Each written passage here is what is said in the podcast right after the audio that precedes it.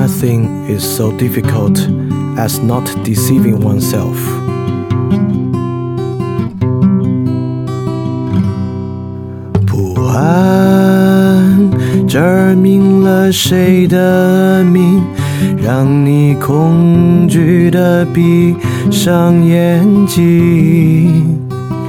雾散照亮那个影，词句编织你的艰辛。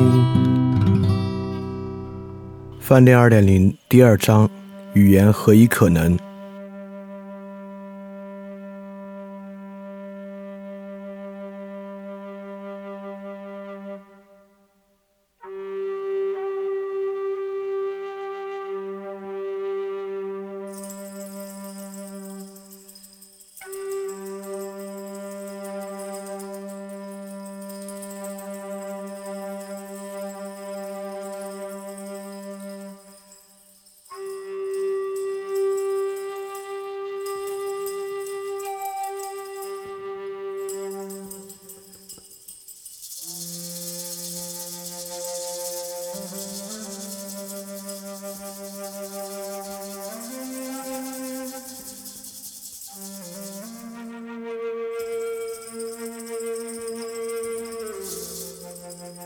期二点零主体节目都配有讲义，讲义可以在 flipradio.dot3adisc.dot.com 下载。然后，如果你听到节目之中听到一声钟声的话，就代表讲义需要翻页了，跟讲义一起看更加方便。如果不希望看讲义呢，也可以在小程序直接查看带有 show note 的节目，就可以边听边看了。谢谢大家。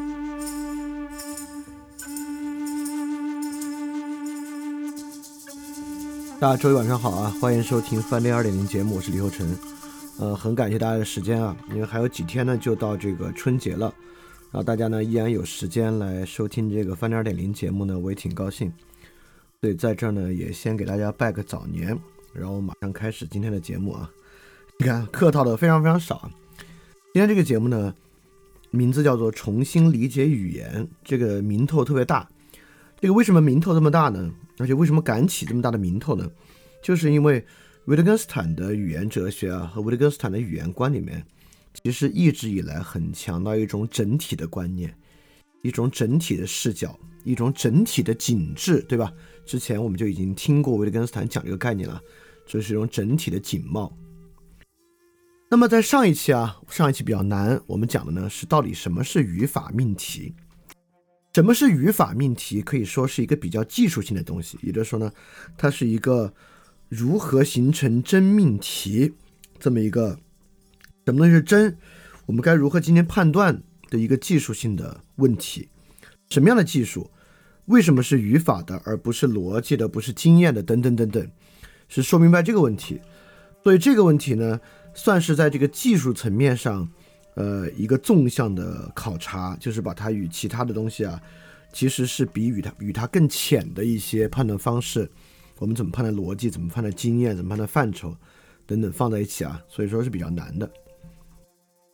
所以这一期呢，其实还是要把这个语法命题放在语法命题起作用的世界中来进行考察。当然，这个世界这个词儿太大了，我们用更平实一点的说法，把它放在语法命题起作用的生活中，获得一个整体的景貌。因而呢，我们对于语言如何起作用，能够有个整更整体的理解。大概这期呢就是讲这个问题，所以它的难度呢一定比上一期要低。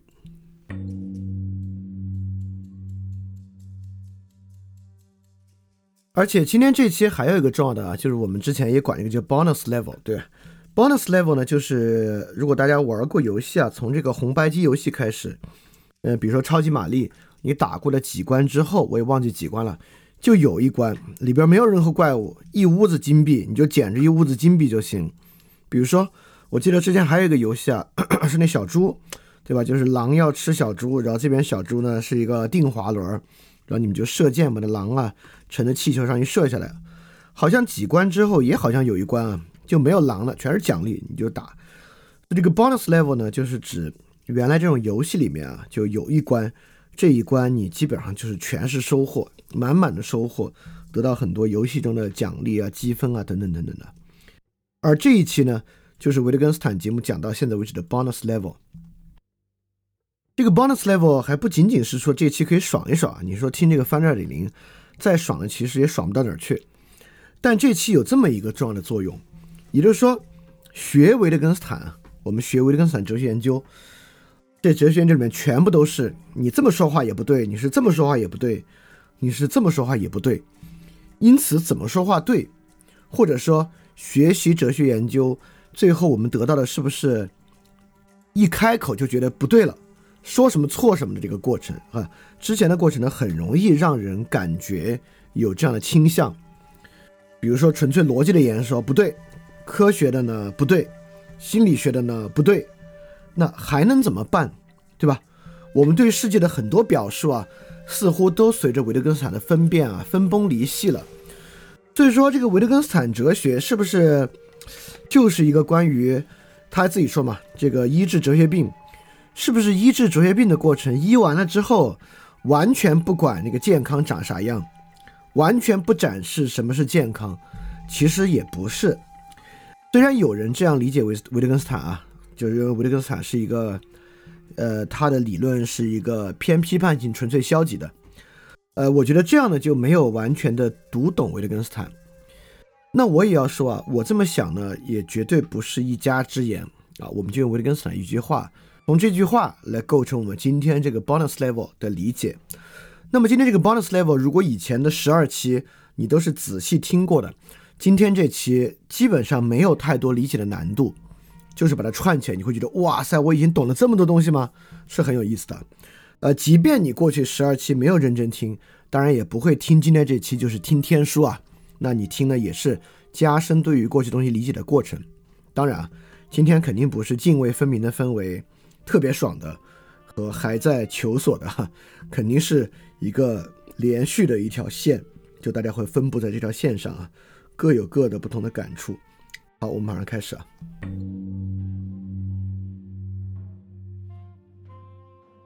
我们找到的这句话呢，来自维特根斯坦的《哲学语法》，是他的一个小册子。这里面说啊，像所有形而上学一样。思想与现实的和谐一致，要从语言的语法中来发现。什么是语法？我们不赘述了，上期已经讲过了。呃，如果你现在我问到这个问题，什么是语法？不赘述了，你心里一惊啊，一点印象也没有啊，完全不知道啊。当然，你可以把上期再听一下。当然，一会儿说到后面关于什么是语法，我们还会再回溯一下啊，至少不会这期完全不碰这个问题。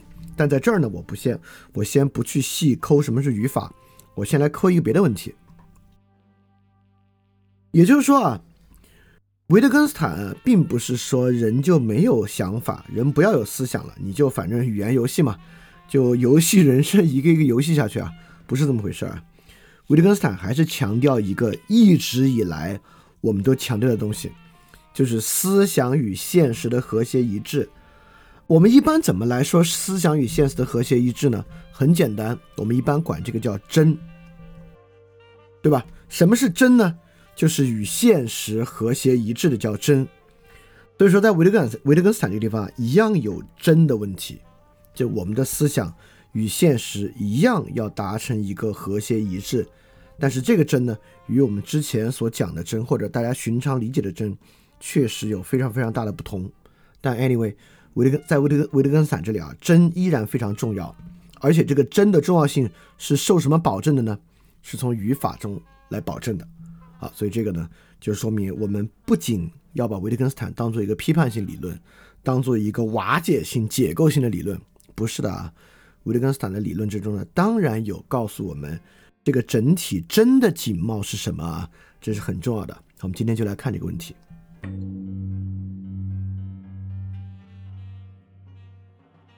所以今天被称为 bonus level 呢，就今天我们能够被给予一个什么是真的，一种全新的理解方式。也就是说，翻链二点零啊，是以三个真为核心的：真感受、真理解、真实践。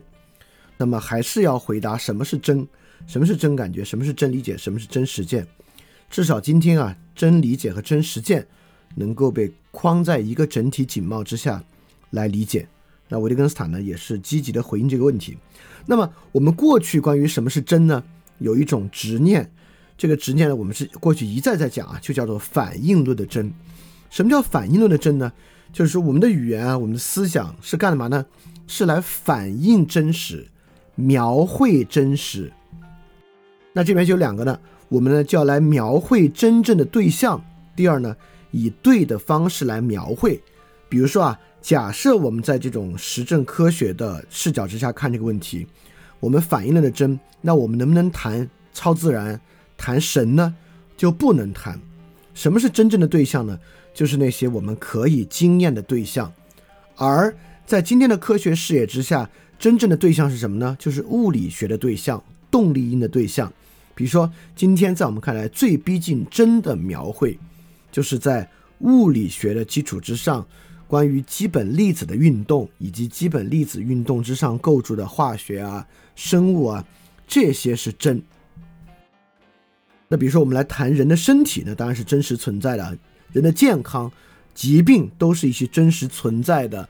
由基本粒子运动导致的一些现象，那么呢，也要以对的方式来描绘。比如说中医、西医的区别，那西医的那套实证方式呢，就是一种对的方式描绘；中医的方式呢，就被看作是一种错的方式描绘。什么是对，什么是错呢？就是西医的方式更真实的反映了身体的真实状况，更真实的反映了身体里真正在发生的事情。而中医不管是穴位、经络、阴阳五行，就没有反映真正发生的事情。所以这个呢，就叫反应论的真。我们认为，真的东西呢，就是反映真实这么一个问题。对人的思想呢，就是对现实一种正确的 interpretation 解释。为什么这里我非要拽这个英文词 interpretation 啊？就是要把它跟 explanation 来做一个区分。在这里呢，我们指的是 interpretation，而不是 explanation，啊，这是很重要的。这个，这个我们之后有机会再说这两个词的内在区别啊。但大家记一下啊，这东西是在语言这个问题上蛮重要的。而一般来讲，什么是更重要的 interpretation 呢？就是对于内在本质分析，从而得出的一套阐释的方式。而这些呢，就是真实的阐释，因为呢，我们。得到了一个问题的内在本质，像我们上期其实也举过例子啊，对吧？我们以病毒感染的方式来看新冠肺炎，就比起三焦辩证的中医方式呢，更贴近这个症状的内在本质，因而们被当作是真的。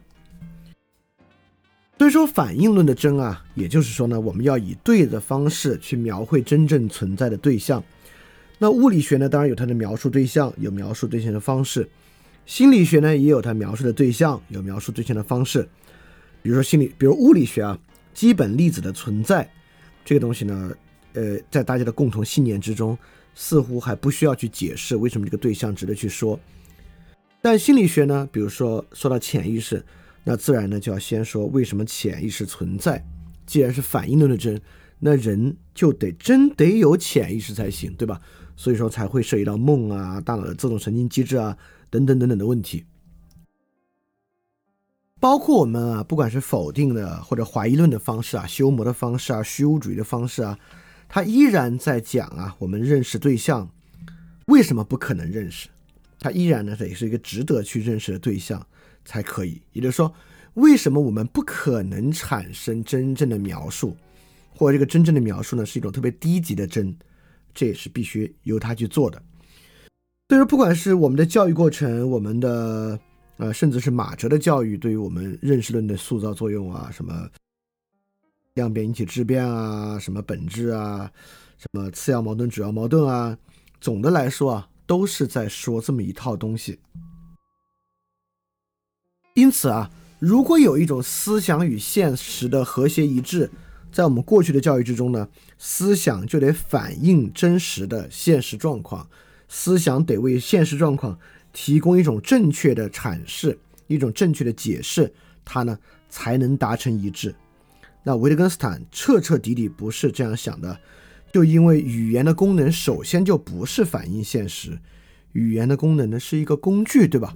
这个是我们从第一期就开始讲的啊，但是没关系，这东西啊，光靠学维特根斯坦转变是不可能的，是因为我们已经用这种语言反映现实的方式说话，说了十几年、二十年、三十几年了，就靠几个小时想把这个扳过来啊，是不可能的事情啊。这个我心里非常非常清楚。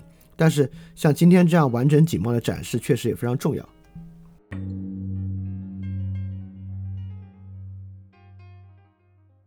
所以在我们之前的想法里面，什么是以正确的方式去说呢？那就得以逻辑的方式去说，或者呢，以经验的方式去说，尊重经验，不讲那些玄的东西。只有这样的言说呢，才能更正确的反映现实。所以呢，我们才有上一期讲什么逻辑命题啊、范畴的命题啊、经验的命题啊等等等等。这些命题为真，就是我们认为可以正确反映世界的一套方法。啊，这东西很重要啊！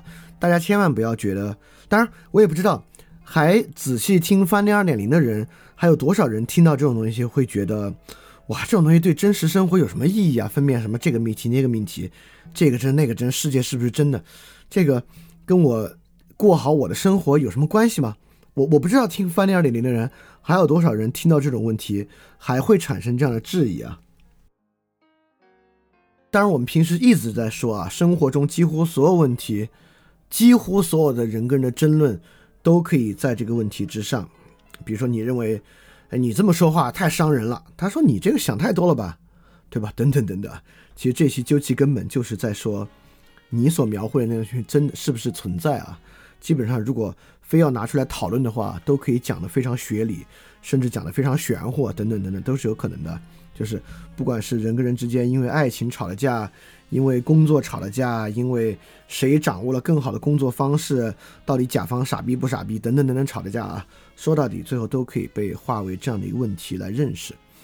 Anyway，上期呢我们就在这些诸命题之上提到了语法命题，也就是说，概念使用的条件啊是由语法辨析来构成的这么一个重要的想法。简单来说，就是说呢，语言啊，一个语词，一个概念，是在语用之中构成的。这个语词该怎么用，和它似乎要指向的那个世界存在的事物一点关系都没有，几乎没有任何关系。它唯一的关系就在于我们怎么使用它。比如说，上期我们不是讲了恍然大悟这个例子吗？哦，谁谁谁恍然大悟，似乎啊。它指向的是人的一个认识事物或者一个精神里的状态，对吧？一个认知的状态，就是他过去不懂，突然一下懂了，叫恍然大悟。它似乎是指人这么一种认知的突变的状态，对吧？但在一个语法命题之下呢，我们知道完全不是啊。我们上期辨析过，对吧？恍然大悟一点儿都不止这个事儿。恍然大悟指在一个对话之中，我们说一个人。知道了一个，突然知道了一个，我们已经知道，或者在我们的预期中，他本应知道的东西，才能用恍然大悟。他的言语条件跟一个人是不是脑子里发生了某种突变没什么关系啊，它主要在指一种对话中的秩序。所以说，不是什么逻辑，也不是什么经验，语言的使用这套东西啊，才是形成理解和经验的前提条件。人是在这些基础之下理解世界、形成世界的，人是靠这些语法条件在认识和理解。当然，这个东西就非常非常超出我们平时的，呃，一种偏重科学研究的认识啊。会发现，怎么会是这样的？我们不管是我们的社会学、心理学、物理学、生物学、历史学，都不是这样啊。我们要么在事实之上认识。要么在理论之上认识，等等等等啊，怎么会在语法上认识呢？这太奇怪了，对吧？当然还就是这样啊。当然，我们今天就用一期来说明这个问题啊。所以，符合这种语法条件的言说呢，就是真的言说。这种真言说呢，是一种正确的言说方式，而不是一种正确的什么呢？不是一种正确的知识。对真这个东西啊，真理解、真实践。并不凝结在某种真知识后面，而是在凝结在某种真言说后面，就真正的言说方式。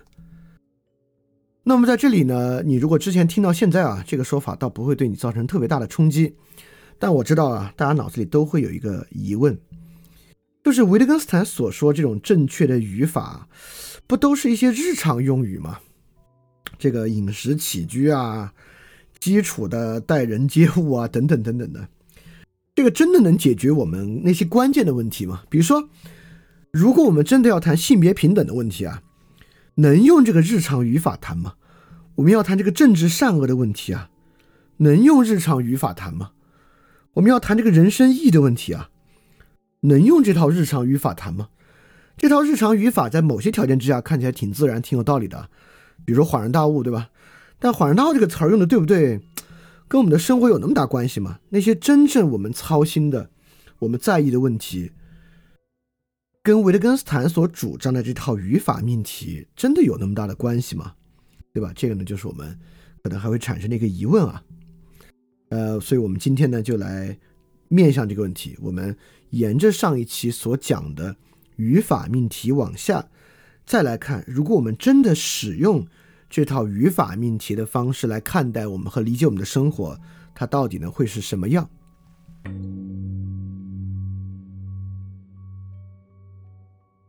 那么，马上接下来三百七十一节这一节非常短，就一句话。这句话说：本质。在语法中道出自身，那么还有本质这回事儿吗？哎，这个问题就很重要了，因为我们之前说维特根斯坦是反本质、反理论的，对啊，维特根斯坦不是反本质、反理论吗？这地方为什么又说本质在语法中道出自身呢？这是维特根斯坦在用某种讽刺幽默的方式说话呢？还不是，在这个地方啊，其实是有本质这回事儿的。本质在语法中道出自身，尤其是在语法中道出自身啊，在这么一个句式之下，维特根斯坦很难拿这句话来跟我们开玩笑。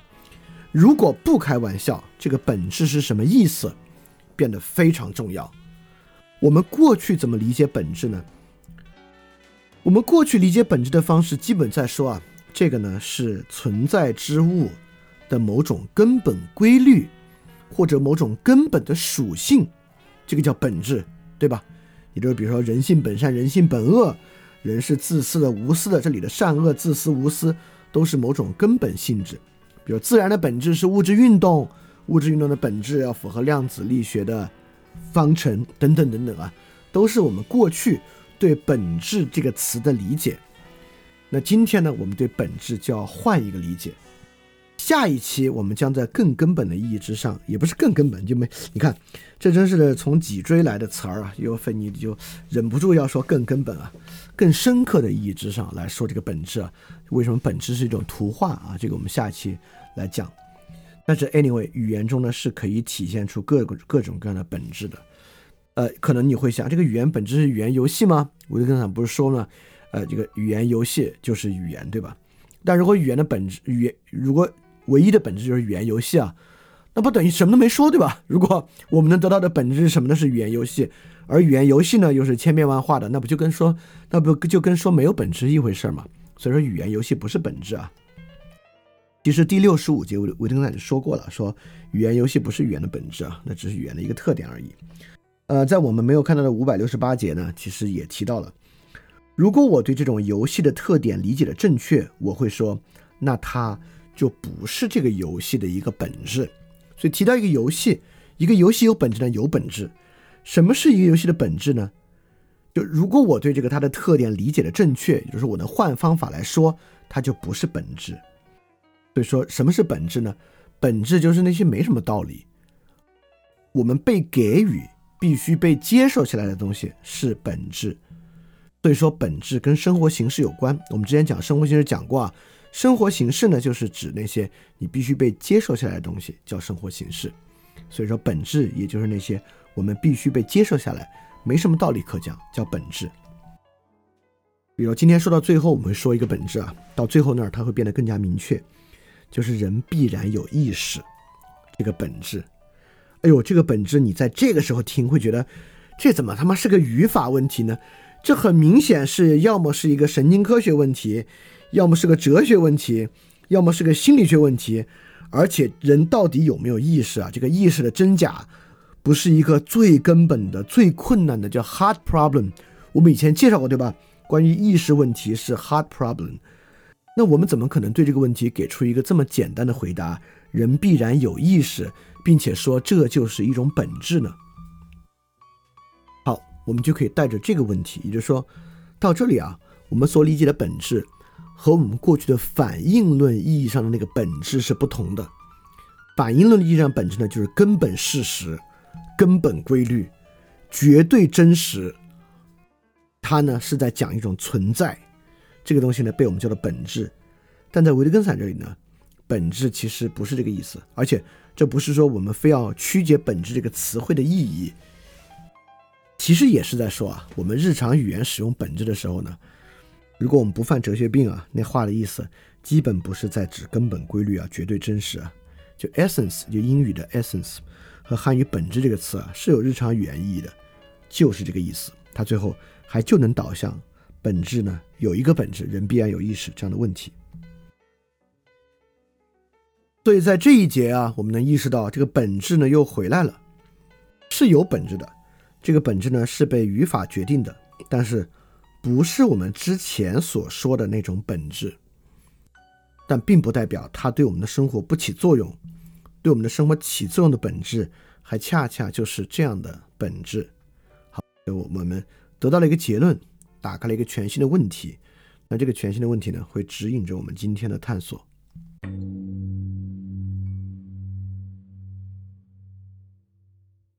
那么我们说啊，本质是在语法中被道出的，那我们就忍不住想啊，那说明人的语言使用啊和人的语法构成。与我们生活这个物质世界，如果你是科学主义者啊，可能有某种隐隐的同构性，对吧？比如说啊，这个语言演化是不是跟人的演化是同构的？所以说，人在演化过程中，这个语言也会跟着演化。因此呢，语言跟自然之间冥冥中有一种共通的关联。所以说，语法之中才可能蕴含着本质嘛，对吧？这个语法能蕴含本质，说明语言呢也是自然的一部分。你很容易会这样想啊。维特根斯坦当然也明白，人很容易这样想，什么演化语言学说啊，这种东西特别多。因此呢，语言呢符合人的演化，因此呢，语言中能够蕴含本质。不是，维特根斯坦在三百七十二节非常明确的说，要考虑这个说法：语言里唯一和自然必然性关联的东西是一种任意的规则。这种任意规则是我们从自然必然性中抽出来注入一个句子的唯一东西。这里说的很明白啊，语法和那种自然必然性事件没有任何关系。这里所说的自然必然性是什么意思呢？这个词我们在康德那边说的很多了，就是自然必然性和人的自由。纯粹理性认知可经验世界是自然必然性的，这个实践理性呢是人的行为、人的道德判断是自由的，等等等等的。如果如果你听过这个地方呢，这个自然必然性自然不陌生，你也很容易理解。如果你没听过呢，我们平时经常有个说法啊，什么什么什么不以人的意志为转移，比如这个自然啊是不以人的意志为转移的，这个社会的根本规律啊不以人的意志为转移，就是我们这种呃庸俗马哲里面所讲的不以人的意志为转移的，你可以把它想象为自然必然性，对吧？如果有什么东西不以人的意志为转移，那当然就是根本真理了。在反应论的真实之上，什么样的思想啊，跟现实世界是和谐一致的呢？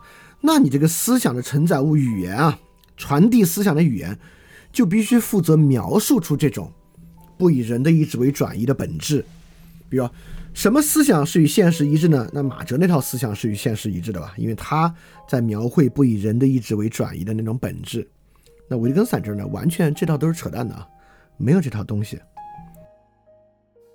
我们这里讲的是语法命题啊，因此呢，这个语法命题能道出本质，比如人必然有意识，不是来自于自然规律，它与自然规律没有关系，甚至呢，它会从根本上动摇有没有自然规律这么一回事儿。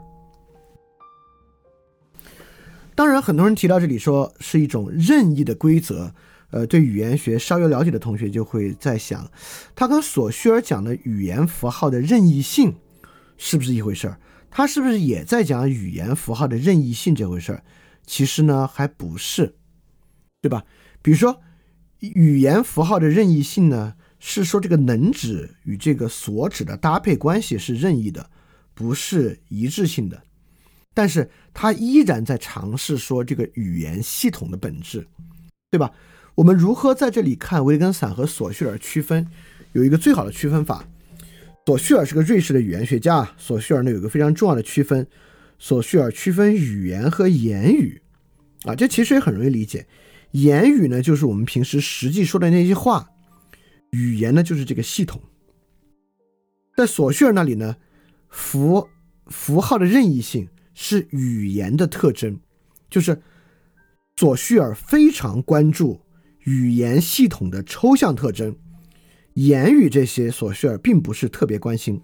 就言语不是索绪尔的关切，索绪尔所抽取的这些本质啊，都来自于抽象于言语的这个人类语言的本质啊。这套方法我们很熟悉啊，这个抽象的方法。维特根斯坦恰恰相反，在维特根斯坦这里啊，具体的言语才是非常重要的。没有语言这一层的抽象，没有语言这层的规律，这里我们就可以理解为什么说语言游戏不是语言的本质，就是因为语言游戏不就是一些实际的言语嘛，对吧？实际的言语这跟语言没关系，而维特根斯坦就关注实际的言语，而所谓的本质被语法规定，就是说本质就在实际的言语之中。所以在这里啊，和索尔绪尔所讲这个语言符号的任意性是不同的。说到后面，我们还会讲在另外一个例子之上来看维特根斯坦和索绪尔的不同。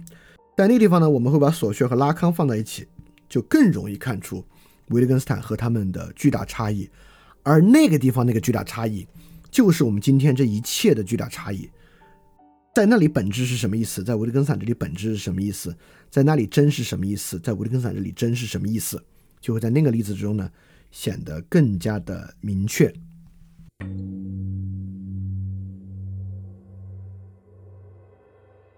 所以在三七三节呢，之前有同学在问什么是生活形式啊？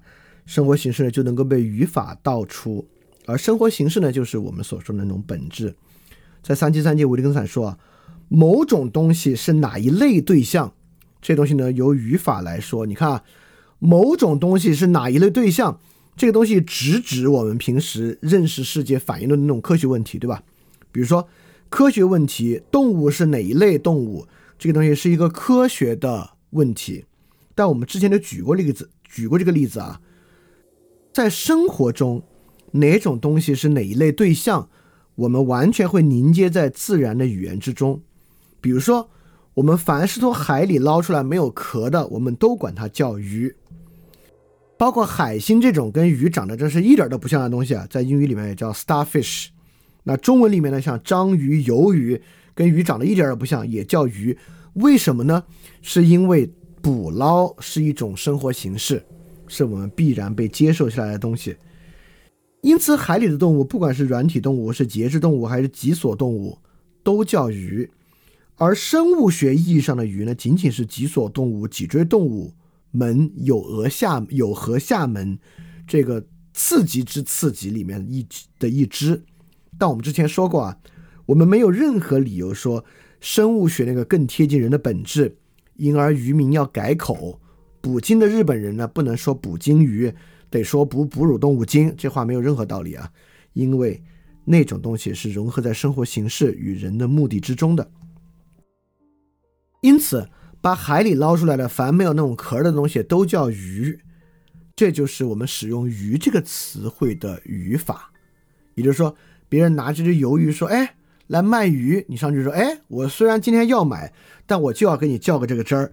这东西不是鱼，这东西呢是软体动物。那你就是，就就就就不对，就是因为某种东西是哪一类对象，这是一个语法命题。”而“鱼”的语法命题就是说，我们使用“鱼”这个词的语法条件是什么？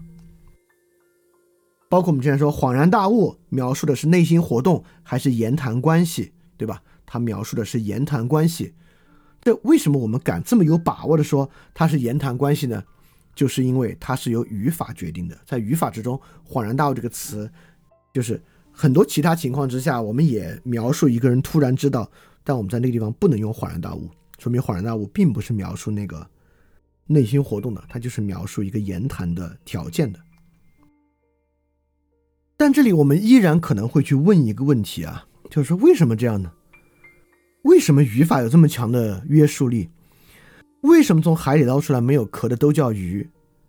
如果不叫鱼，我们就说鱿鱼就不适用。我们明天立法啊，这个鱿鱼不能叫鱼了，叫游软体动物，这个世界会崩溃吗？会完蛋吗？对吧？会问很多问题。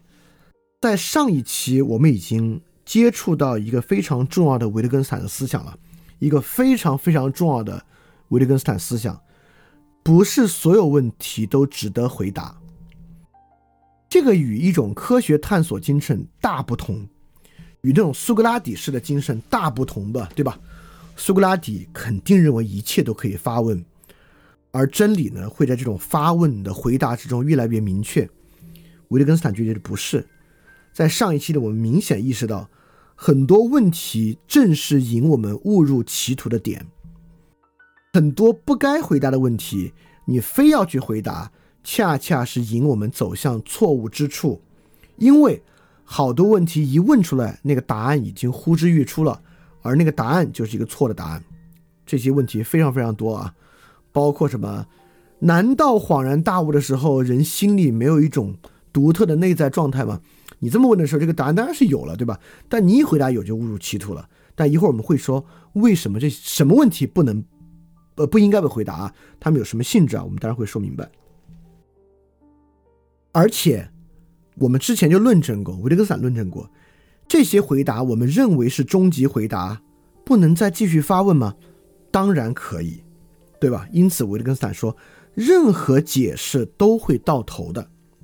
你别认为一旦我们打破砂锅问到底，就能问到一个问题的真正终极解释。没有，连牛顿搞出万有引力定律，都忍不住接着问一句。那为什么会这样呢？对吧？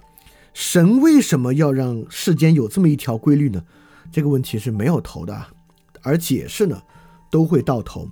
这部分呢是维特根斯坦重要的一个思想倾向。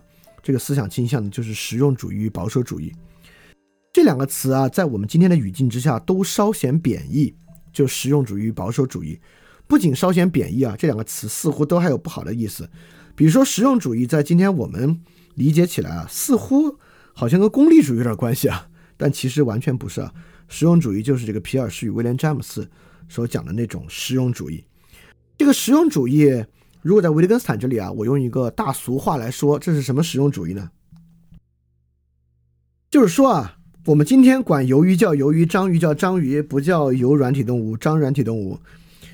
这东西造成什么大麻烦了吗？就比今天我们把鲸鱼认为是鱼而不是哺乳动物，就捕鲸人这么想，有没有造成什么巨大的麻烦和困境？如果没有的话，我们去探索一个复杂的说法是要干嘛？也就是我们现在的实践啊，就被组织在这样的概念之中。比如说渔业部门也管捕章鱼，也管捕这个这个鱿鱼，也管捕鲸鱼。它也叫渔业部门，对吧？你非要改口等等等等，打破这套系统，它对我们的实践有什么帮助？如果对实，这里指的不是功利主义啊，就是指它这跟实践的关系。这里还不是说它更有效率什么的，没有，没有套这个问题，就是说它跟实践有没有关系？如果跟实践没有直接关系的话，你改它干嘛？它有啥用？这个实用指的不是更有效率、更好用。而是说与实践有没有关系这样的实用。那保守主义呢，是另外一个倾向。保守主义的另外一个倾向，在维特根斯坦身上，我用大俗话来说啊，就是这个人类啊，一直用语言伴随他们的言谈，伴随他们的行动，伴随他们的生活这么多时间了。凝结在传统中这些语用都有它的道理。你今天说我们有一个科学研究，所以这套话完全要改。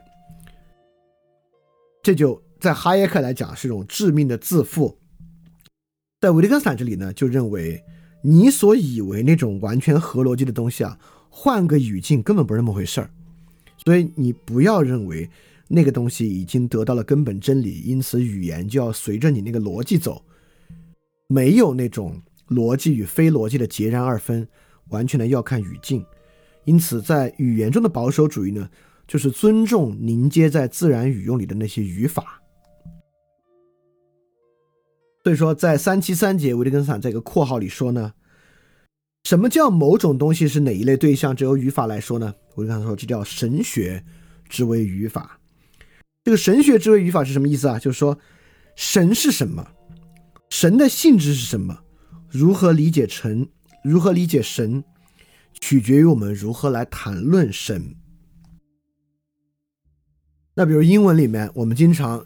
表达惊讶的时候说 “Oh my God”，我们在很多国家里面，比如说我们呃这个英国的呃国歌叫 “God Save the Queen”，然后呃美国呢叫 “God Bless America”，包括我们平时在很多其他语境之下呢也使用 “God” 这个词，比如说我们管某一个领域呃最厉害的，比如说艾米纳姆称呼自己为 “Rap God” 等等等等啊，就是这个 “God” 什么意思呢？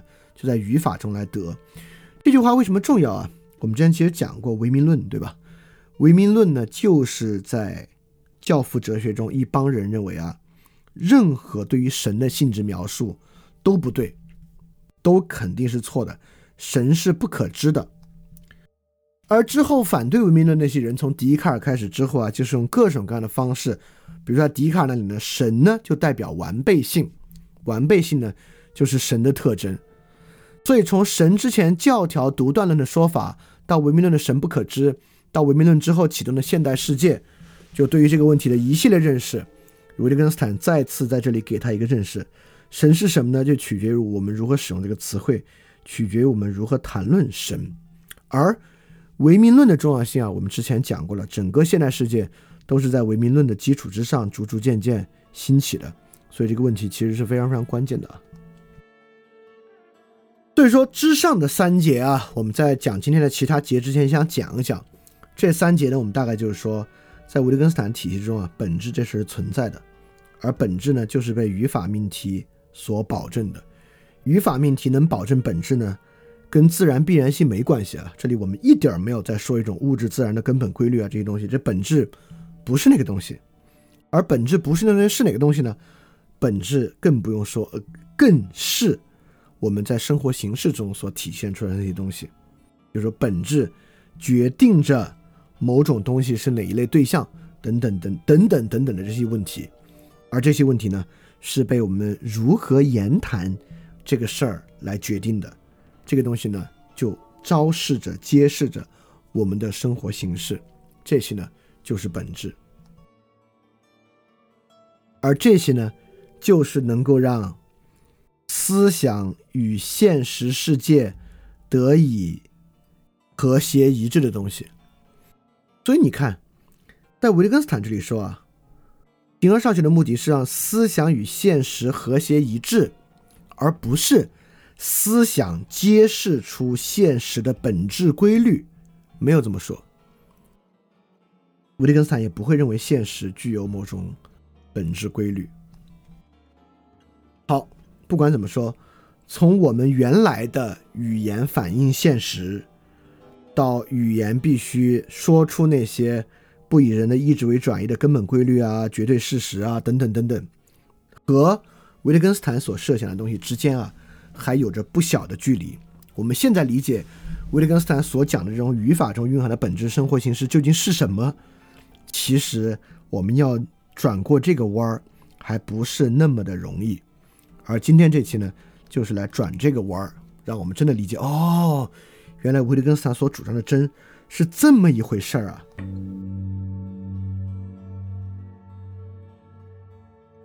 那同样，我们怎么来真的理解维特根斯坦呢？还是用维特根斯坦方法，也就是说，我们如果现在认为我们所理解这套真理，理解这套真，理解这套反应论意义上的真，和维特根斯坦所主张的真，我们觉得我们这个听着还是要高级一些。维特根斯坦那个听着还是挺傻的，就是感觉没有用啊，那个东西，对吧？如果还这样的，说明你还有哲学病没有要克服。所以这期呢，虽然是树立性的，是建构性的，但其实呢，也是靠克服哲学病来完成的。所以这期呢还是有特别的哲学病要去克服，克服了呢，维特根散那个东西就在被克服的过程中逐渐显得更加清晰了。好，我们来试试行不行啊？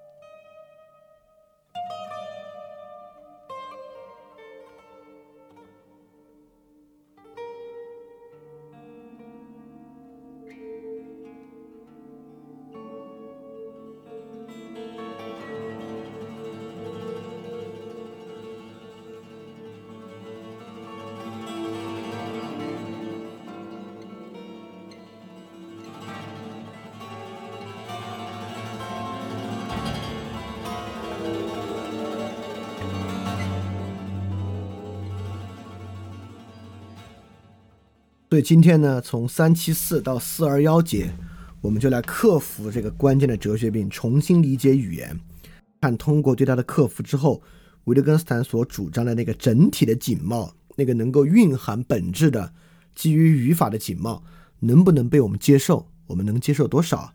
就是我们今天来做的事情。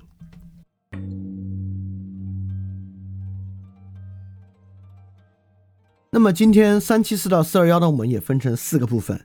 第一个部分呢是三百七十四节到三百八十二节，这个呢我们开始进入那个重要的这个哲学病啊，这个哲学病呢就是意象中介，也就是说我们发明一个玩意儿啊叫意象，也就是我脑子里想的那个东西啊，把它作为语言与现实的中介来看待，或者语言与现实的本源，它在那个三角形哪个方向上呢没那么重要，当然。如果你我都提到三角形了，等等等等，如果你熟悉拉康哲学，你大概也就知道了他在说拉康哲学想象界的那个东西。想象界，不管它叫想象界，叫康德那个意义上的实践理性啊，等等，什么都行，这是一种现代发明。这个呢，就是我们最后要去克服的那个流行性时代哲学病，就是中介意向中介啊，这是我们来讲这部分。那第二部分从三百八十四到四百零二呢，我们就来讲这个语言理解的转向，从意象中介啊到整体语法的转向。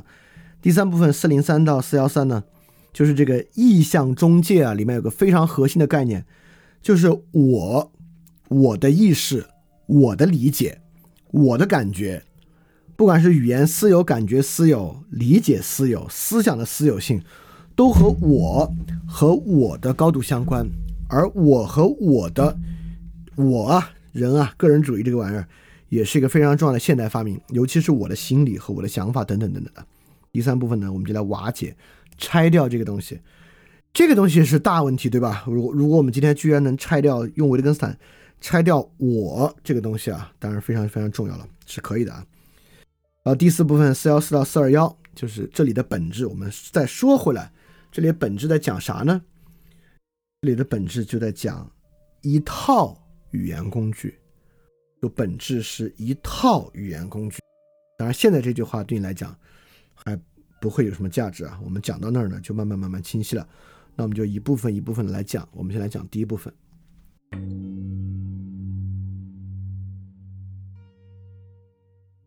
第一部分呢是三七四到三八二，来放弃这个意向中介。这部分很重要啊，也就是说。即使有维特根斯坦的语言哲学和对于语言的反思，并不是说我们日常生活说任何话、讲任何道理，都要在这里停下来反思一下，是犯哲学病了吗？说的对不对啊？等等等等，不是说要让我们寸步难行，不是每一句话都得敏感，是不是犯了哲学病？但是有一个领域，我们绝对应该每一句话都停下来敏感的想一想，是不是犯了哲学病？真是这么回事吗？这个领域呢，就是这个内在意象的领域。我的感觉、我的思想、我的判断、我的理解等等等这个领域。当然，这个领域在今天非常非常大啊。那么，什么是这个领域呢？其实上期讲过了，这期我们提出来再仔细讲一遍。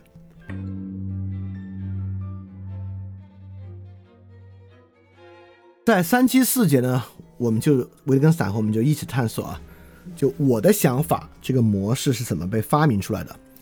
在三七四节，维特根斯坦说啊，这里极难不把事情描绘成仿佛由某种人的能力所不及的东西，仿佛那里有个对象，我从中抽取描述，但我却没有能力把它显示给任何人。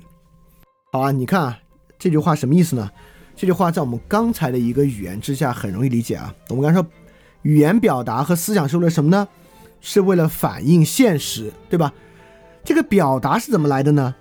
表达本身是一种想法的传达。我们认为语言啊，我们传统流俗的对语言的想法，就语言是某种传达的游戏。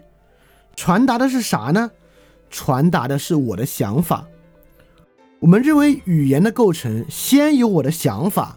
再把它变成语言表达，我这个想法呢，是我思维的产物，它是图像思维的，是逻辑思维的，是数理思维的，是怎么思维的都好，先产生这个想法，再呢变成语言的表达。也就是说，我们会先看，先感觉，先思考，形成一个对现实的想法，再把想法。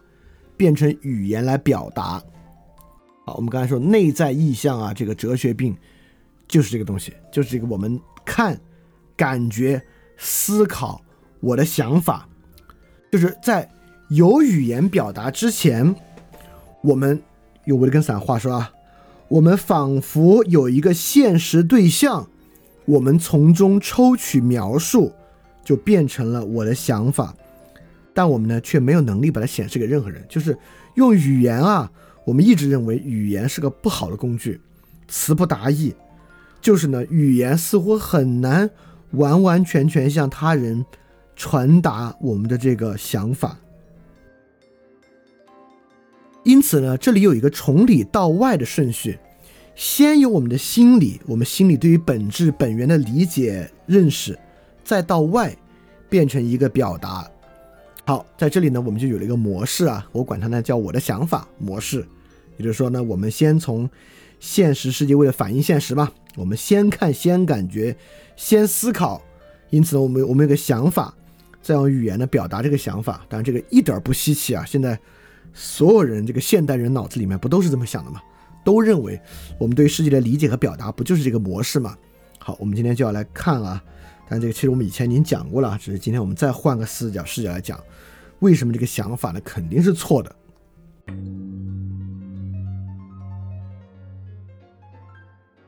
所以三七五节我们就在想啊，维根斯坦就向我们发问：真的是这个先内后外吗？先有一个想法，再有个表达。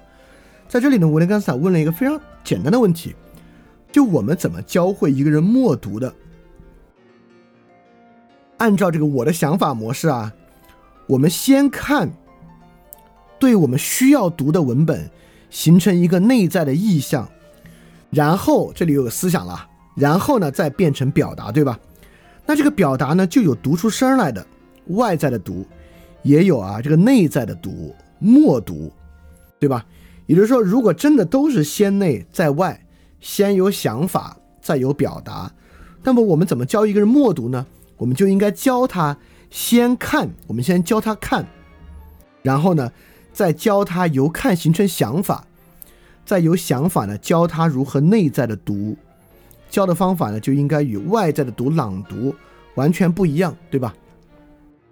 但实际上，我们怎么教一个人默读呢？非常简单，我们先教他朗读，然后呢告诉他不要出声儿，就变成了默读了。所以在我们的实际生活中呢，默读是一种朗读的意外，呃的例外，对吧？也就是说，它跟朗读哪儿都像，除了不要发声。实际上呢，它就是一种特殊的朗读。所以在这个例子之上呢，默读并不依赖任何内在的意象，不依赖看，不依赖形成想法，不形成和朗读有任何差异的感觉。也就是说。默读和朗读，我们非要说这个内在有什么差异？没有差异，一模一样。默读以朗读为准，这个大家应该能理解啊，对吧？因此呢，在默读这个问题之上，似乎不是由内而外的，而是我都不能说，而是由外而内。这里听上去没有什么内，不就是朗读不要出声儿吗？它还还是一个相当外在化的东西。所以啊，我们想象的那个非常清晰的，先看、先感觉、先思考，有思维形成一个内在的想法，再表达出来，在默读这个事儿上呢，好像不适用。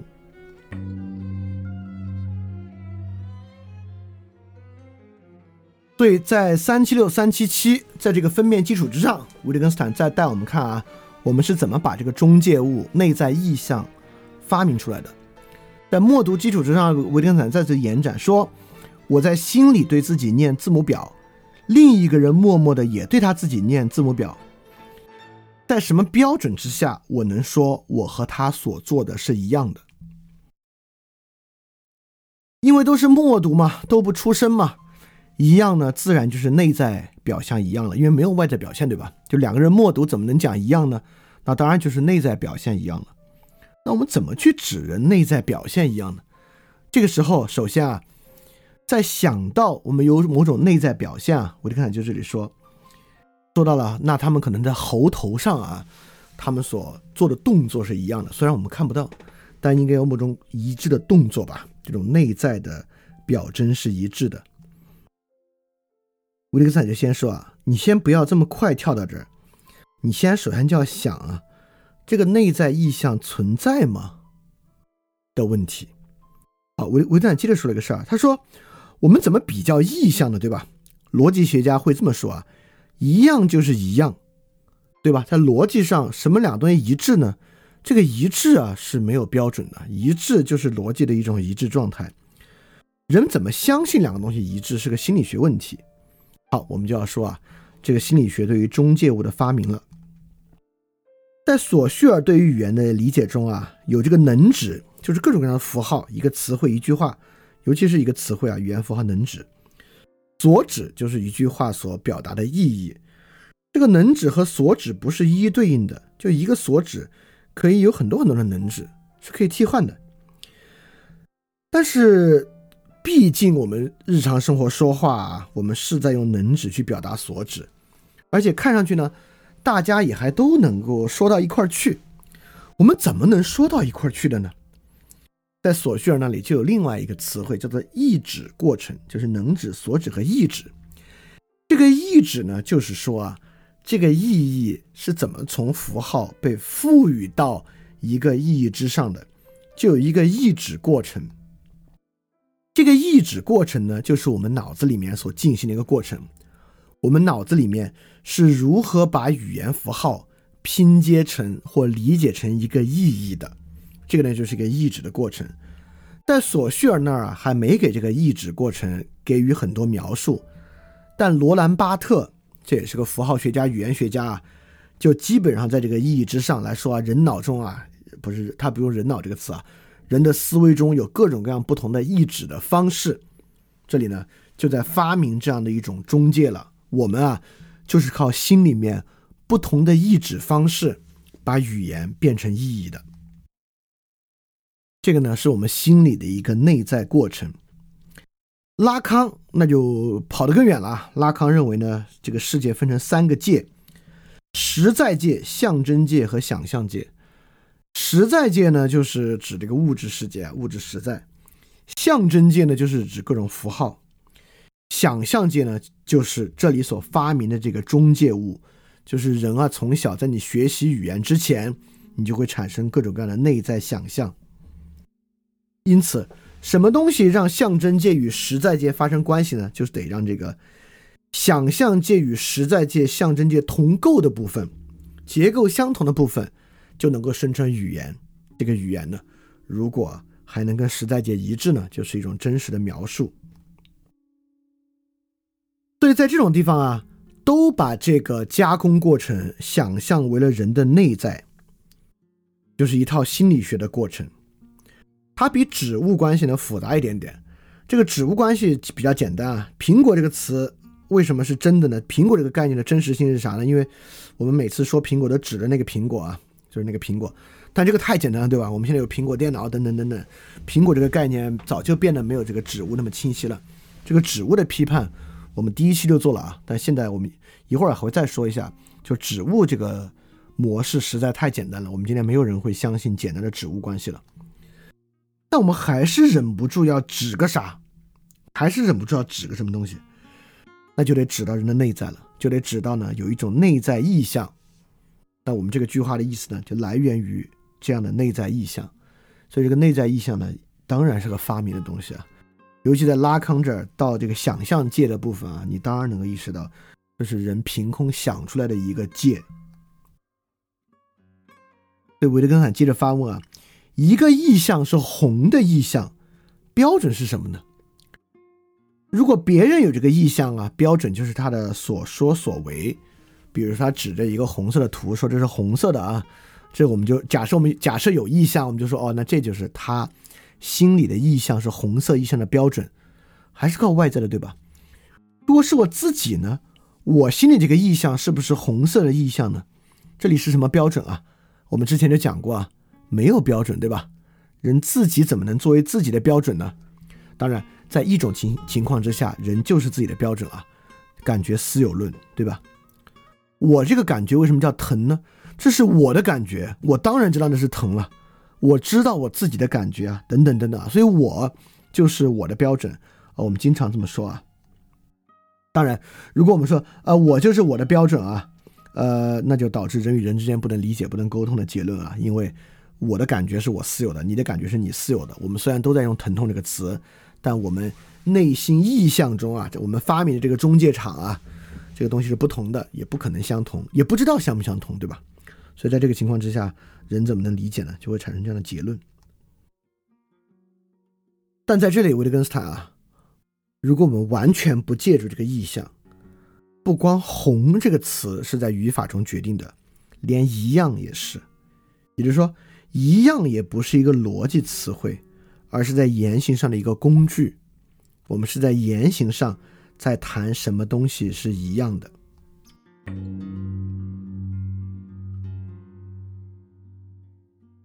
红这个词是外在的标准，不叫不叫外在标准，在外在的样本来决定的，就是我们生活中各种各样红，他们决定的什么叫红。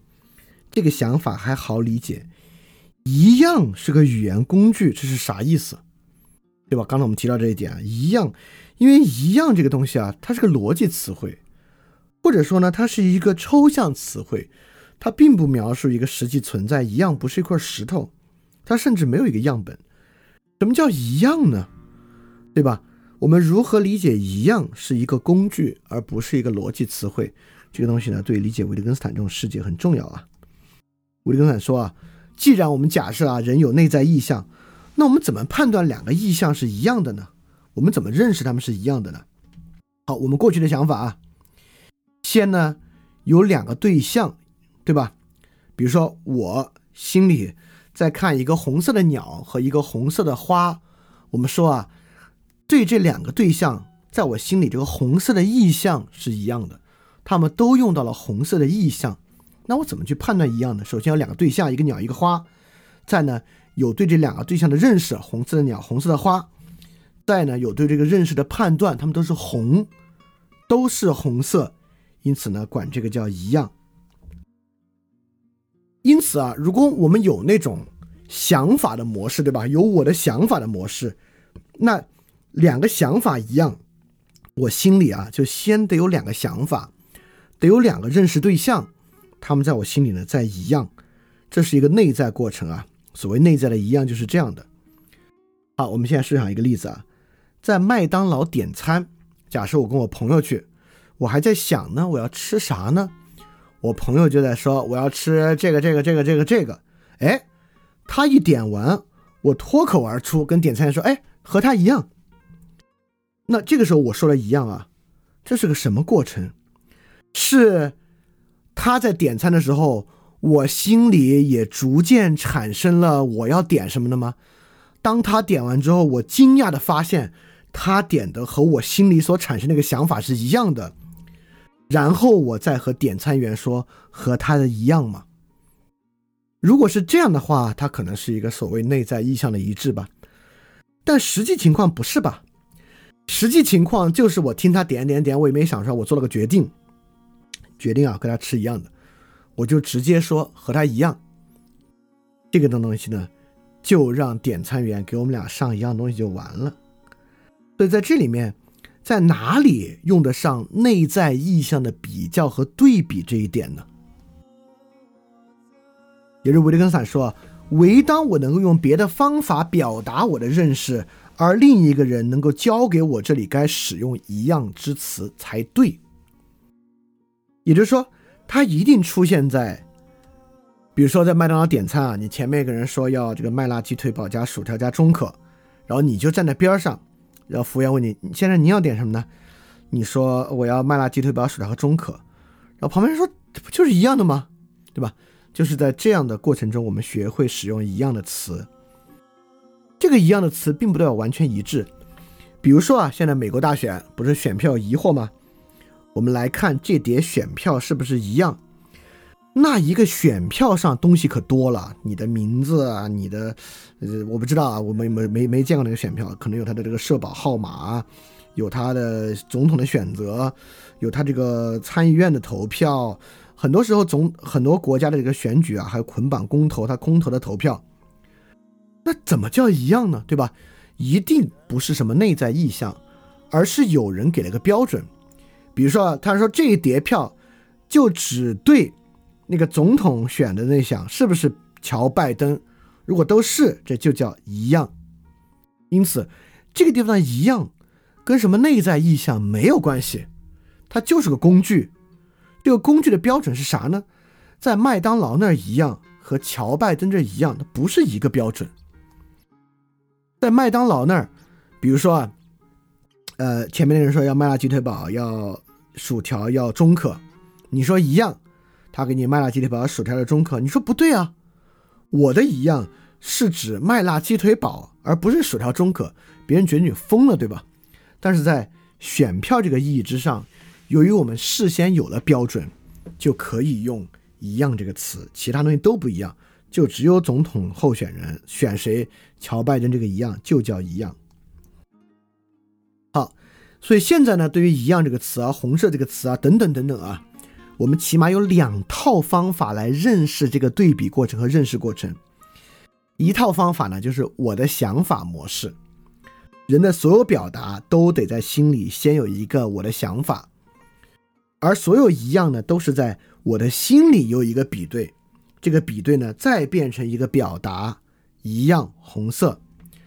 第二个模式呢，是维特根斯坦所描绘的一个世界观，就是工具的模式，一样。没有什么逻辑的意义，它就是一个外在的标准。比如我们定了，这就叫一样，好，那就叫一样了。比如说你是生产线啊，我们要把一样的玩具剪出来，你要拿尺子一量，别人告诉你啊，五毫米之内都叫一样啊，那就不管了，反正五毫米之内就是一样了。这里面呢没有任何内在意向，全是外在的东西。维特根斯坦就主张啊，没有什么内在意向，所有这些词汇，连不管是红色还是一样的词汇。都是外在的工具，你也就是说什么？我们在产生意义、理解语词、理解句子的时候，不要扯索绪尔、罗兰巴特、拉康那套，不必发明任何中介，不必发明任何我的意向、我的想法、我的感觉、我的思想，就在外在框架。用一套工具的方法看待，就能解释所有意义的来源。这个呢，就是维特根斯坦的这套世界观和我的想法、我的意向这套模式的区别。而维特根斯坦的真呢，就会建立在这么一套世界观之上。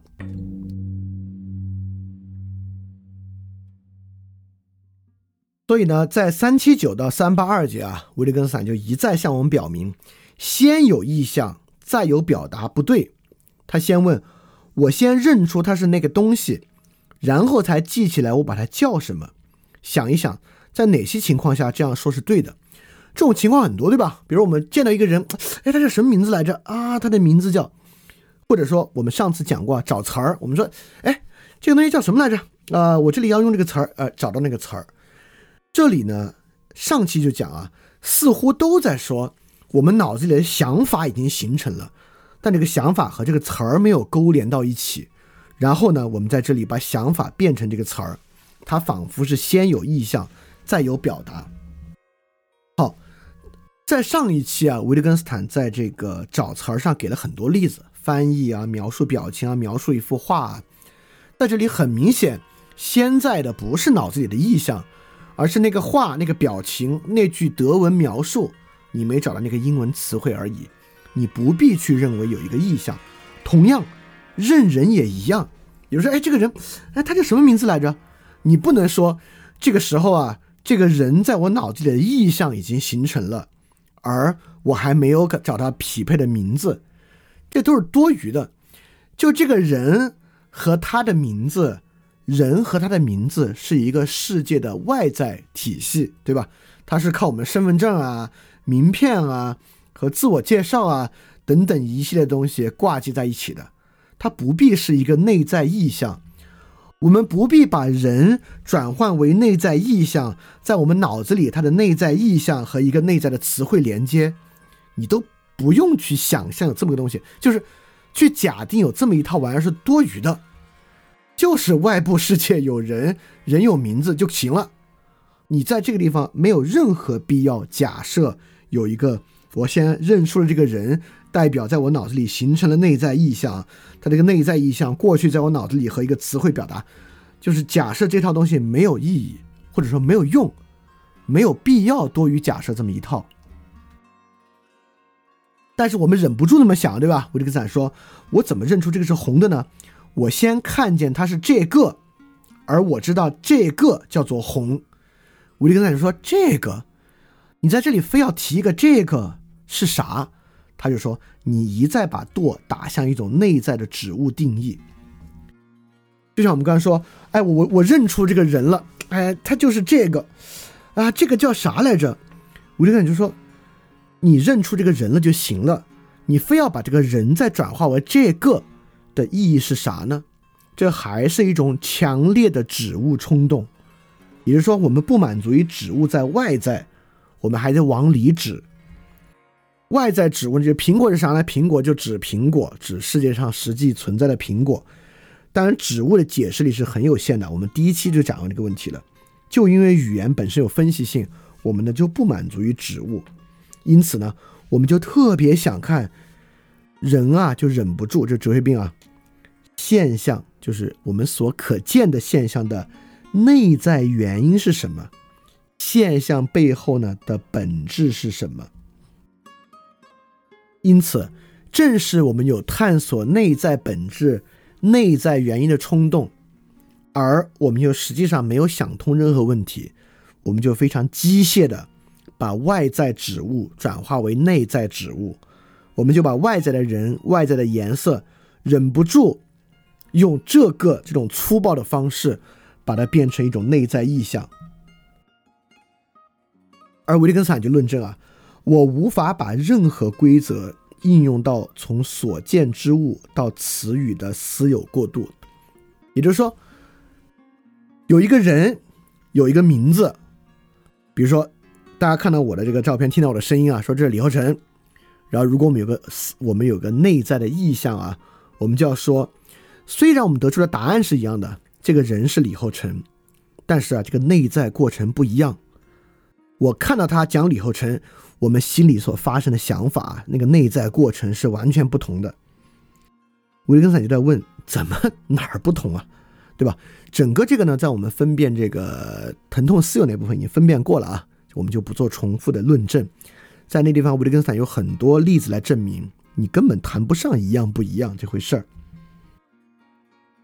所以说，所见之物到词语的私有过渡，就是我们所发明的这个内在意象，从印象到词汇的这个中介物，索绪尔意志上的这个意指过程，拉康意志上这个想象界与他们的同构，等等等等啊，这个东西是不必要的。对维特根斯坦在下面说了一句很有意思的话，这个意思在维特根斯坦的世界观之下非常正确，大家尝试理解。我怎么认出这种颜色是红的呢？一种回答是，当我学会了汉语的时候，对吧？也就是说，我们学英语很早就在学颜色词汇，这个叫 yellow，这个叫 green，这个叫 red，等等等等啊。等你学会这个词啊，你就知道这个颜色叫红了。这个是什么比喻？什么模式呢？这个模式很简单，我们在第一期就讲过啊，这就是样品和标签的模式。我们想象，语言就是给样品贴标签。当我们学会汉语，外国人学会汉语红，就是学会了这套标签体系哦。这玩意儿给他们给他贴的标签叫红啊，行了，从此他就学会使用这个标签。那未来在说话呢？就像在一个桌上啊贴着好的标签的工具，要拿起这个工具，拿起那个工具一样，我们用样品和标签的东西来想象语言的使用，这就是一套工具的模式。在样品和标签这之中，根本不用假设，也不用提任何内在过程。但我们还是忍不住，对吧？我在脑子里怎么把这个工具和标签联系在一起的呢？那我不还是得从那个样品，因为未来我去认红绿灯，不是在手上一直拿着样品啊，我不也得把那个样品转化成红色的意象存在我脑子里，在跟我脑子里记忆中 R E D 念 red 这个英文词汇连接吗？哎，这就是维特根斯坦说的，千万不要问这种问题。你问这种问题，似乎答案是那废话，对吧？Red，你又不是每次上街都拿着颜、拿着色板、拿着词汇书，这都存在脑子里啊。脑子不就是内在吗？这就是造句论理法啊。维特根斯坦就说，这种问题不要问。这个一会儿我们还会细说啊，为什么这种问题不要问。维特根斯坦对这个有更好的的反驳，对吧？你说好，你这个红色啊，你未来不带色板，你把它变成红色印象存在脑子里。维特根斯坦问。有谁向你展示过红色的意象，并告诉你你这个意象存的对，或者你这个意象存的不对？这个意象啥意思？我怎么我可以指着一个红色的样品说，你看这块是红。我们怎么指向一个意象？我脑子里的红色意象，你啥时候指过这个？你怎么样两次指向一样的意象？这次的意象和下次的意象还是一个意象吗？等等等等，所以我的意象到底是啥？因此，在这里我们一直在对比啊，有两种理解这个语言与现实的模式，一种是我的意象模式，一种呢是工具模式。因此，在颜色这个事儿上，到底工具模式是更好的解释，还是我的意向是更好的解释？好，我再举个别的例子啊。现在这个 PUA，PUA 呢，就是说啊，你看这个男生老给你提意见，但你以为他给你提意见，不是，他心里的意向是要通过这个意见来控制你。你看别人给你提意见，说你不好，你听着不舒服，你以为这个是不舒服啊？他不是不舒服，这种不舒服啊，带给你的呢，是一种想要肯定他的冲动。所以他越说了你不舒服，你越想得到他的认可，你呢就是这样被他控制的。那么，在一种工具论的想法之上，我们不禁要问：这套东西是谁编出来的？就是我们的意象里面有这么复杂的这些机制和反应，这是怎么编出来的？就怎么？不同的人，不同的生活，不同的语境，向女生提意见，都是一种不是意见，而是想通过意见控制你。人听到意见，都是一种不是积极接受意见，也不是消极觉得你为什么干涉我，而是共通的产生一种想要被他人肯定的冲动，因而被这种意见绑架，被他人肯定。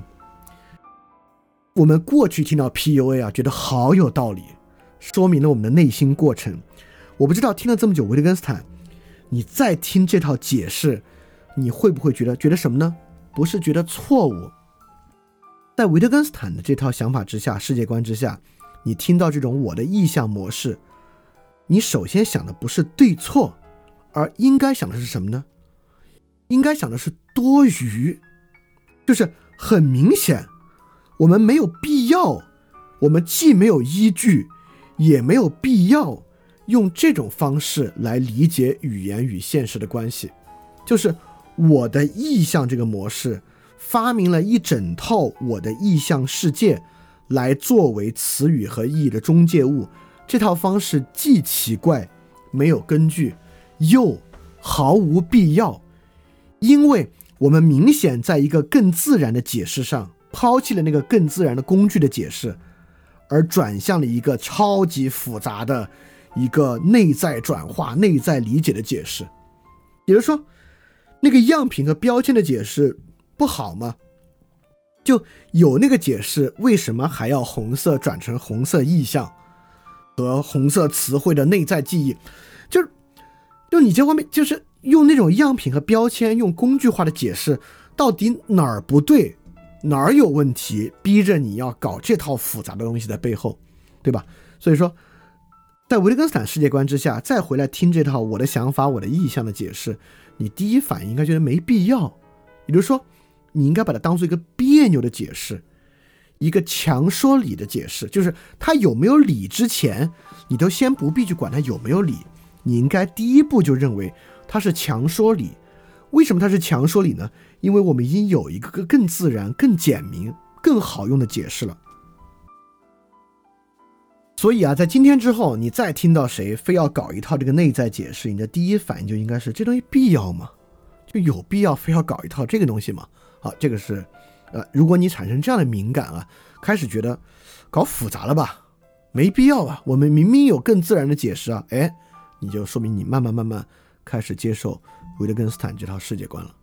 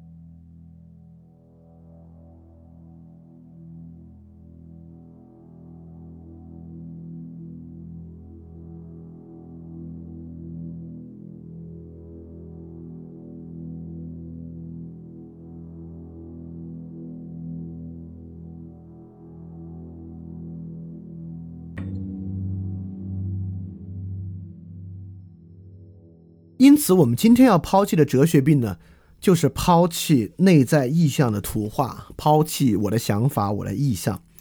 而我的想法、我的意象呢，绝对是我们这个时代的哲学病。它呢，是这个启蒙运动之后啊，包括从索绪啊、二十世纪啊，这个符号学啊、心理学啊，尤其是心理学啊，我们可以说整个心理学都是建立在我的意象这个基础之上的。而这个呢？呃，不是心理学的发源，而是认识论的发源。就认识论，从笛卡尔那里首先区分了身体和灵魂，可以说灵魂世界就是我的意向、我的思想、我的想法的一个承载。从那里到现在，而我们现在呢，要用语言理解为它做转向，学会慢慢克服它。所以，如果要为我们学习维特根斯坦，如果啊，我们粗暴一点，有那一个。哲学病我们需要克服，那就是内在意向的哲学病。因此啊，这个三八三四零二，我们就来讲这个问题。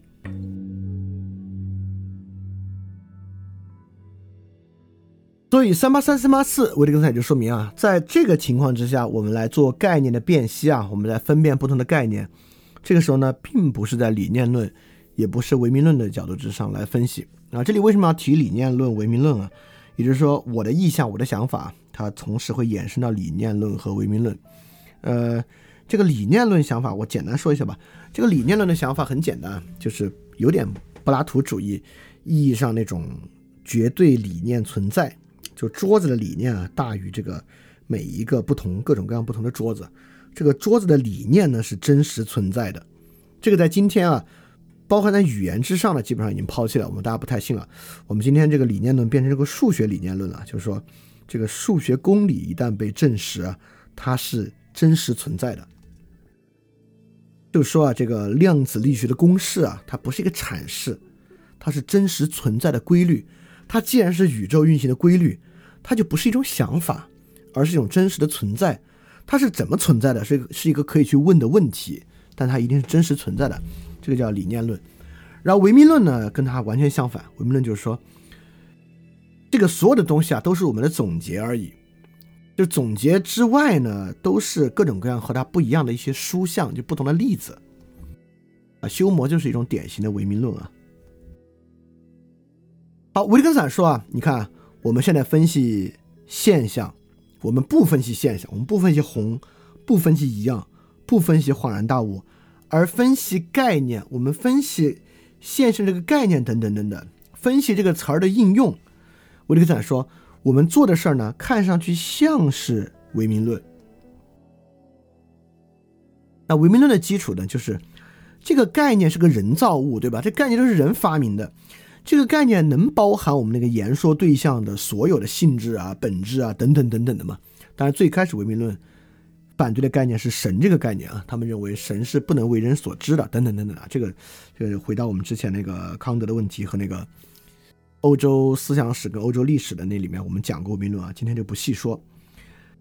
那么维特根斯坦进一步说，唯名论的错误呢，就是把所有的词语都解释成了名词，因此呢，他们以为他们在描绘词语的用法，根本就没有描绘词语的用法。因为你在说名词描绘一些用法的时候啊，你还是忍不住指物，你要么就指真正的红色，要么就指内心的红色，就是。把一切词汇简简单单理解成名词，是这种指物执念的开始。而维特根斯坦接着说呢，我们是随着语言学到疼痛这个概念的，不是先有内在疼痛，再用疼痛来指我们的内在疼痛，然后我们再分辨，哎，疼痛这个概念包含我们所有的疼痛吗？我们有没有一种疼痛的感觉是疼痛概念没有包含的？不是这么回事儿。跟红色一样啊，就是。如果唯名论来做疼痛的概念辨析，就要辨析“疼痛”这个词是不是能够包含一切疼痛的性质和疼痛本身的存在属性，等等等等的。就我们有没有穷举疼痛，有没有人的一种疼痛，好像介于疼痛又介于痒，说不上疼还是说不上痒，所以“疼”这个词啊不精确，对吧？等等等等的，或者说两种疼真是一样的疼吗？你们那个疼是不是在我们这个疼的基础之上都不算疼啊？就不完完全不是这些东西啊，这是唯名论式的辨析，还是把疼当名词？那维特根斯坦的辨析呢？就像我们辨析恍然大悟一样，就我们使用恍然大悟这个词的时候，是在什么环境、什么条件之下说恍然大悟的？尤其是在什么条件之下？我们说“恍然大悟”这个词就不合适，就不能那么说，因而呢，来找到它这种条件。所以唯名论啊，还是在探索世界本质；唯名论啊，还是在对比我的疼痛、疼痛这个词，我对神的理解、神这个词、神的本体、神这个词，还是这么一套想法。维特根斯坦这个就是工具，就是我们讲疼，我们讲恍然大悟，是拿来干嘛？什么时候能起作用？什么时候不起作用？什么时候那么说就说错了？等等等等，这是两种完全不同的思路。对，就今天呢，我们就是一直在对比这个我的想法这个思路和工具这个思路孰优孰劣，而从而慢慢看出工具这个思路是真的好。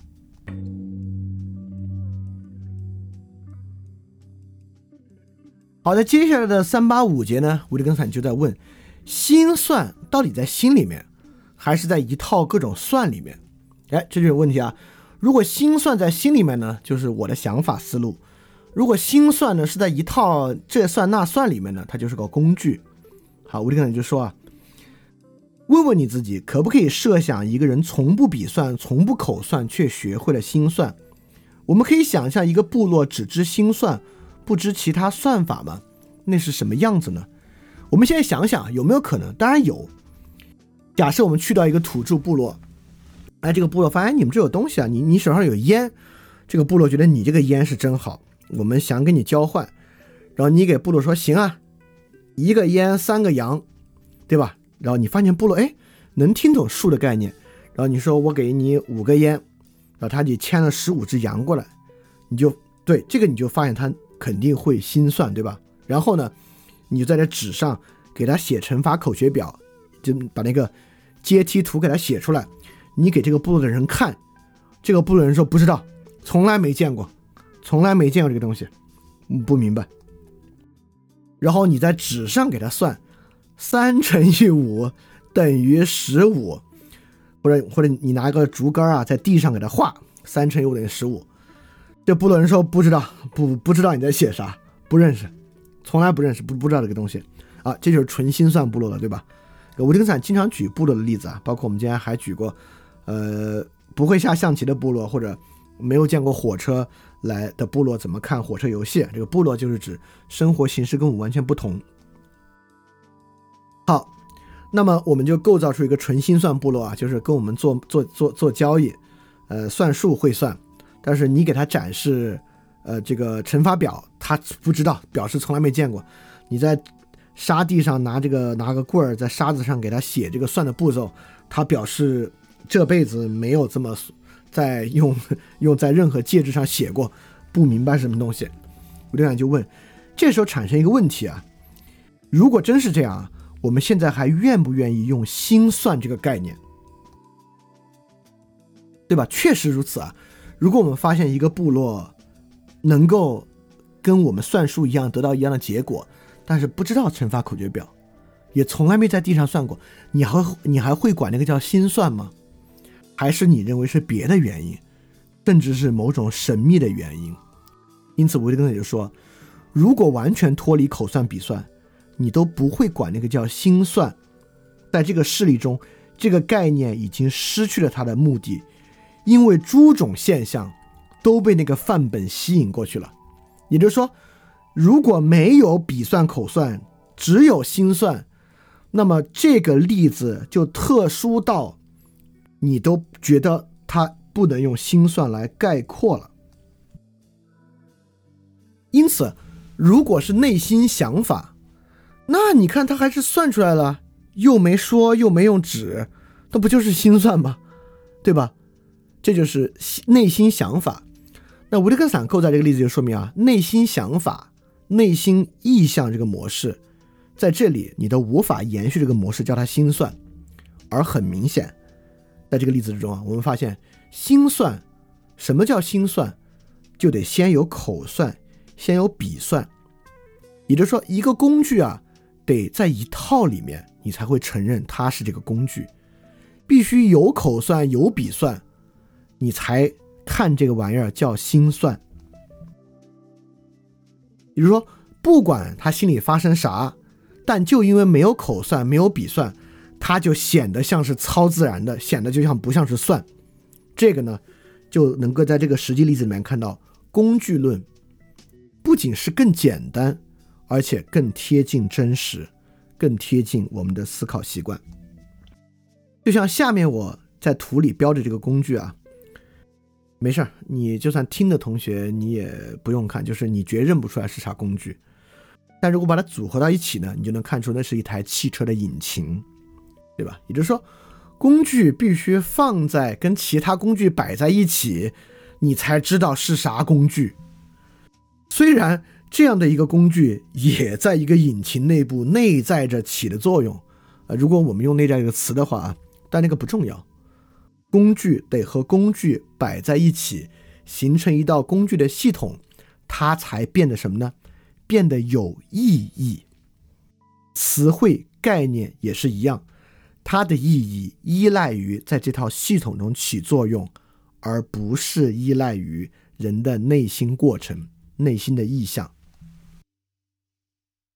好，这里啊，希望天平又向这个工具论慢慢倾向了一些。我们再次意识到，这个内在想法、内在意向啊，好像确实没什么用。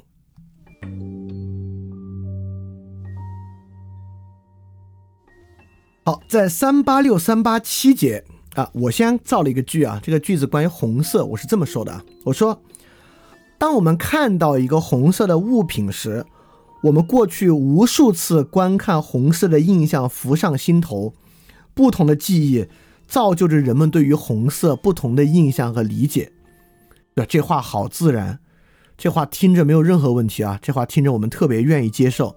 而这个呢，还是内在意向、内在想法的观念。好，维特根斯坦在三八六问了一个问题，说：困难啊，不在于我怀疑我是否能真正想象出红色的东西，就是红色意象啊。困难在哪儿呢？就是什么困难？就是这套内在想法的困难，在于我们能够径直指出、描述出我们想象的颜色，并把意象投射到现实中，没有丝毫困难。也就是说，用这套内在想法、内在意象的理论啊，比划比划，想象我们每个人都有各不相同的内在意象，非常容易。人对我们对红色的想法绝对不一样，我们对疼痛的想法也不一样。我们虽然都使用 red 这个简单的单词，但是你听过这个叫 red 的乐队，玩过那个叫 red redemption 的游戏，你对 red 的理解都会不同。这太容易想象了，困难就在于，哇靠，都这么不同了，我们平时认红色怎么没有出过任何问题？为什么我们说这是红色，其他人没有经常提出疑惑，说这玩意儿怎么叫红色呢？对吧？我们对红色的一致是怎么来的？这就变成了一个非常复杂的问题。好，三八七节非常短，但这句话在维特根斯坦哲学研究里面非常有名啊，是一个名句，叫做“深刻的景貌容易消隐”。什么是深刻的景貌呢？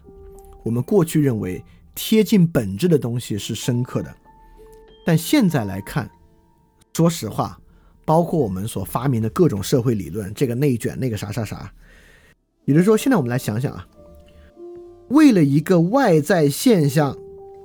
发明一个内在的指物对象，编一套说法，搞一个本质，这东西复杂吗？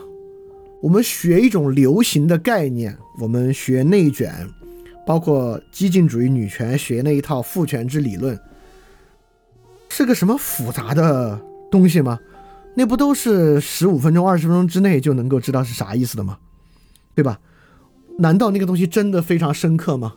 那东西不深刻，那东西就是，就像就像维特根斯坦说的，困难不在于我是否能想象出这东西，在脑子里构成一个内在意象、内在想象，这事非常简单。真正难的是啥？真正深刻的、容易消隐的，就是看出来所谓心算是坐落在一整套算中的一个外部共识。思想与现实的和谐呢，就是在这一整套词汇的。整体使用之中，这个是真正深刻的景貌，它非常容易消隐，因为我们忍不住去想，有一个外在现象，我对它有个内在的认识，而这个内在的认识，把它编成一套理论。比如说，我们总是平时接触问题，忍不住用人的想法、人的意向去想。但我们总误以为这套东西是很深刻的，心理学是很深刻的，不是？就这套东西都是很容易理解的，十分钟、半个小时就能学会的这套思想方式，这东西一点都不深刻啊！就真正的深刻是什么呢？啊，在这里，海德格尔和维特根斯坦是一样的，真正深刻的是整全性的景貌。对，因为世界是整全性的运作的，而不是在单一的一个点上。向内独自运作的，所以说真正深刻的总是整全性的东西，而人非常难保持一个整体性的视角，你总是在一个小点上钻到牛角尖里去，并误以为那种钻法是一个深刻的钻法，不是啊。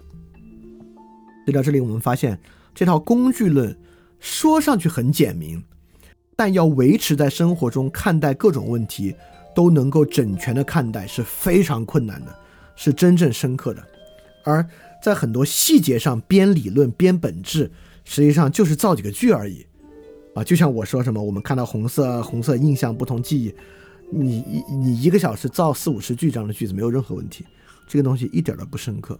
所以说，这种我的思想模式、我的意象模式和工具的模式，实际上工具的模式是真正深刻的景貌、整全的景貌、深刻的景貌，而这个东西是很难维持住的。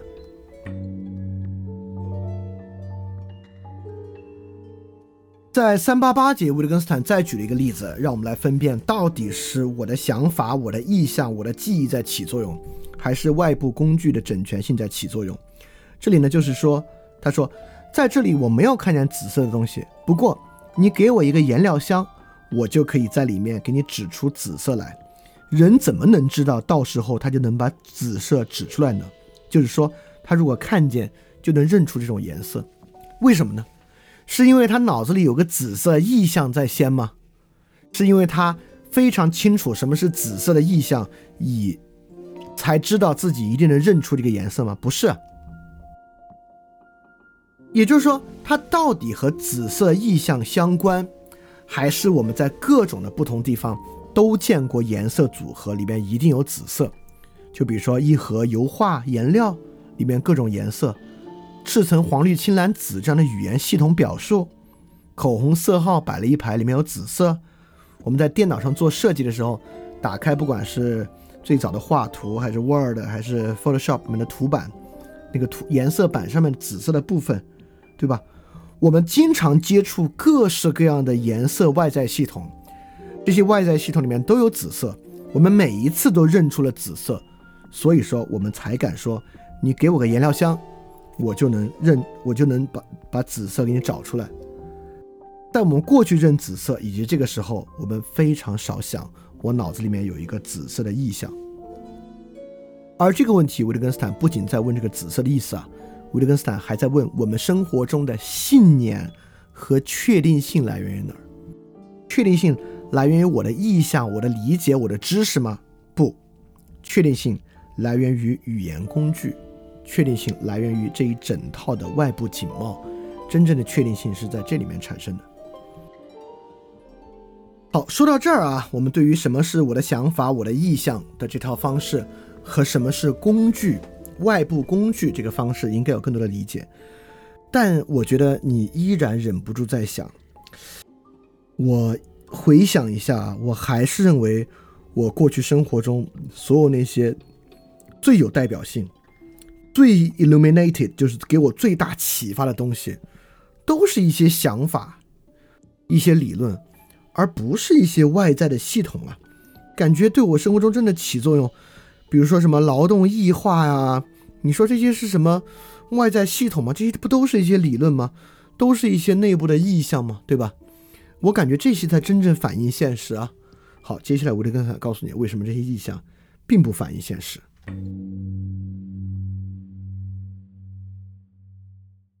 在三八九和三九零节，维特根斯坦先问：我们有一种信念啊，我们认为意象啊，一定比任何图画都更像它实际的对象。比如说，劳动异化这个概念啊，就比任何实际场里面一个实际的人，都更接近我们所要描述的那个现实的本质，对吧？存在一种现实的本质，叫做这个资本主义劳动异化。你去一个具体的厂里啊，那老板特好，对吧？他可能还让这个本质显得不那么明确呢。就资本主义劳动异化这个本质是实际存在的，它呢是一种意象，它比任何实际的例子呢都更接近这个本质。所以，不管我们把图画画的多像，它还可以是什么其他东西的图画。但意象的本性就在于它是这一个意象，而不是其他任何东西的意象。维特根斯坦就是说啊，我们用这个意象啊，越用越像一个超级概念，一个超级图像了。这个超级概念和超级图像啊，之前我们讲这个哲学研究其实讲到过啊，我们没有超级粒子，却逻辑性的认为我们拥有超级概念啊，这个是在延续修谟的方式反驳这种过度概括啊。在这里也是一样，我们何以认为意象就是最根本、最本质的呢？我们何以认为没有一个这个？超级劳动异化工厂，你觉得拼多多是啊？但你要去深入细节看，呃，比如说今天看了一下那个那个文章，好像也未必，对吧？里面总是有很多更多其他人的存在，但你却希望认为这个资本主义劳动异化是一个真正的、真正有用、真正贴近本质的一个现实与现实世界和谐一致的描述，未必。当然，这么反驳你还觉得不？我就想觉得资本主义劳动异化也 possible。但你看接下来这个，维特根散就会认为，维特根散向我们表示，这个意象构造出来的东西啊，绝大多数时候都极其荒唐。比如他说啊，我们能够想象石头石头有意识吗？就比划比划肯定行，对吧？如果能，那为什么不仅仅证明意象这玩意儿对我们毫无益趣或者毫无用处呢？也就是说，我们靠意象抽象构造的东西，我们就仔细想想，它到底是更接近现实，还是绝大部分情况之下都是 nonsense？我当然是持绝大部分情况之下都是 nonsense 的。就比如说刘慈欣就构造出了不靠语言而靠心灵直接沟通的人，对吧？我们都觉得，哦哟，这个是人类的未来啊！就是，甚至我们一想这个。脑机接口，我们觉得有有脑机接口之后，以后我们也可以超过语言而用心灵直接沟通，啊，这个 nonsense。甚至有一个著名的游戏《星际争霸》，里面还构造了一个种族，跟刘慈欣那个很像啊，就是里边有一个叫心灵那个种族，就我们一般把它称为神族，就里边的人呢都是这个心灵直接连接，但是呢还能保持自我，就是他们心灵直接沟通啊，心灵直接连接，有共识，很容易有共识。不容易起矛盾、起冲突，但是吧，还能保持自我，这怎么可能呢？你这心灵要一连接，不就全变成一个人了吗？对吧？因此啊，这些东西靠这种意象比划比划的东西，在很大情况之下，其实都是 nonsense。这是一个造句，而并非想象出一种实际的终极沟通。而人脑构造意象非常容易，就我们只要用脑子思维演绎一下。尤其是基于一些既有的概念，很容易想象出全新的概念，用类比啊、比喻的模式，比如说什么入关学这个东西，很多人听到这种概念就嗨的不行，就觉得哇，这个描述出了某种这个现代政治的出路和真实。就是站在这种工具论的角度回看，这不都是 nonsense 吗？就是这种用意象构造出东西太容易了，我们太容易用意象构造出东西了。它的真实感到底在哪儿呢？对吧？也就是说，你每次遇到自己倾向于相信的意向，你总觉得太现实了；但你每每看待你不愿意相信或你反对的意向，你就能看出那都是 nonsense，对吧？但实际上，绝大多数意向都是 nonsense。意向的想象是非常荒唐的。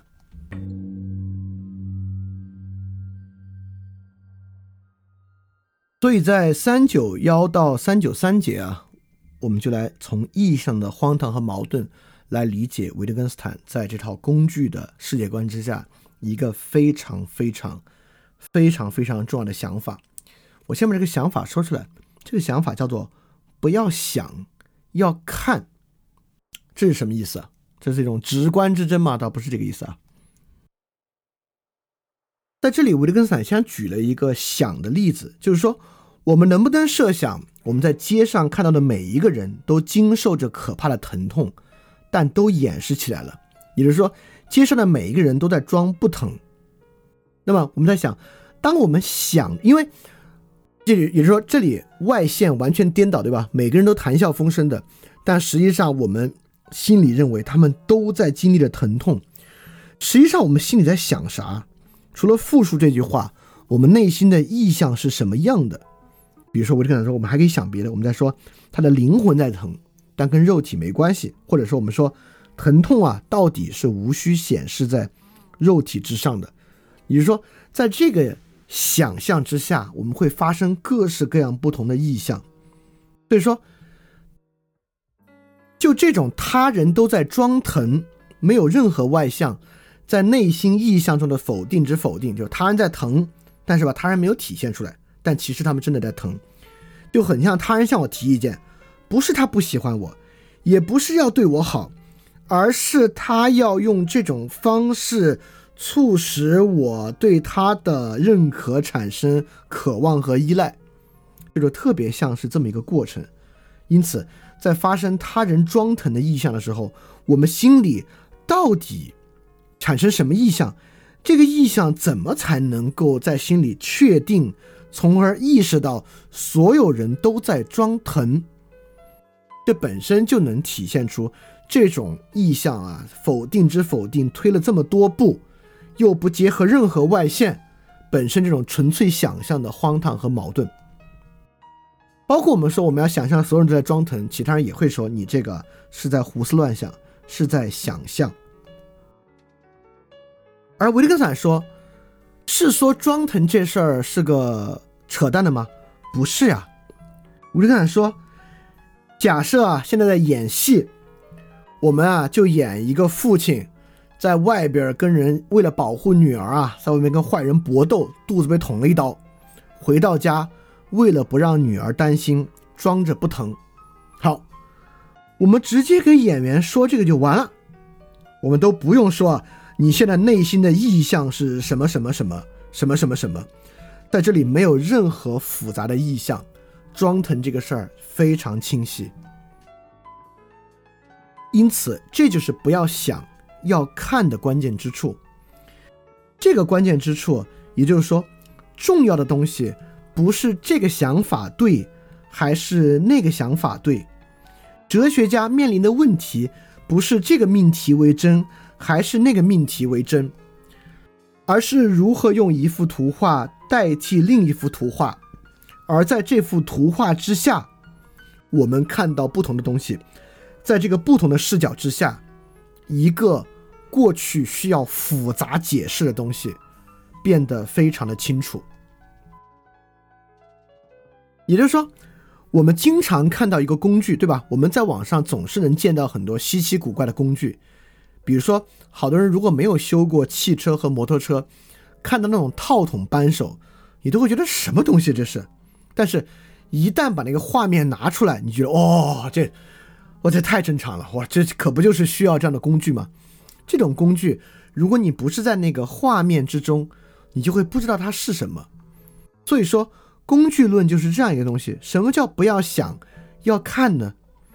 重要的就不是用演绎、分析、逻辑做命题判断，而是用一幅图画代替另一幅，或者代替一个并不清晰的图画，让这个东西变得非常的合理。所以说，细心观察重过言语推理，这个呢，就是维根斯坦这哲学研究中非常重要的，而。如果我们在我的意向、我的想法的情况之下，那那个意向和想法结构本身的推理和思考变得非常重要，而工具这套想法呢，想这事儿没有那么重要。如何能够构造出一个图画？但你说这个图画不是想出来的吗？哎，这就是那个不该问的问题。你说你搞这个图画，你不用靠想吗？这纯造句，对吧？这是纯粹用哲学病的方式使用“想”这个词啊。就是在没有必要问这个问题的时候使用问，也就是说你要问我啊，那你想出了这个，你看你就想出吧，你想出这个演戏的例子，那不是想出来的吗？那你要这么问，他当然是想出来的。你说那想还是很重要啊，就这个东西就是没有意义的问题啊。那你你这里不能说因为想很重要，所以内心意向很重要，因为我就我就不会说这个演戏的例子是我内心意向构造，当然不是啊，那是你。那是世界上真实存在的外部的现象和例子。所以说，意象本身假设，意象本身它的辩证，它是推理，它的否定之否定的荒唐和矛盾，怎么解决呢？就靠不要想，要看，而看呢，恰恰是这种坐落在工具之中的想法，这是非常重要的。这个呢，是解决哲学病之后。依然，我们能得到某种本质，得到某种清晰认识的重要的思维方式，就是你看，整部哲学研究，维特根斯坦通过不断的举例，在每一个例子之中，其实想的难度都不大，对吧？那个例子一举出来，我们一一想，我们甚至一感觉，你觉得哦，对，是这样。比如说刚刚才啊，那个心算的例子，就是构造一个图画。你说我们在那儿会管那个部落叫心算吗？当然不会啊，你不用靠想。变得非常清晰，就那个情况之下，我们是不可能管它叫心算的，这是非常清楚的。所以说，不要想，要看这个本质呢，就是这样看出来的。就比如说，我们刚才得到了一个非常关键的本质啊，就是刚才那样的一种心算，其本质并不是指心理的运算，而是在诸种运算概念之中工具中的一个工具。诸种咬合在一起的心算、口算、笔算工具的一个环节，啊，这是一个比较复杂的东西啊。但刚才那个例子之中呢，一看就看出来了。所以不要想，要看，就是这个意思。而今天这种环境啊，包括互联网的这种无语境特征啊，包括这个启蒙运动啊，大家这个理论旨趣啊，大家喜欢这种哲思啊，就是想太多，看太少，所以哲学病非常严重啊。所以说这种语言的转向是非常重要的啊。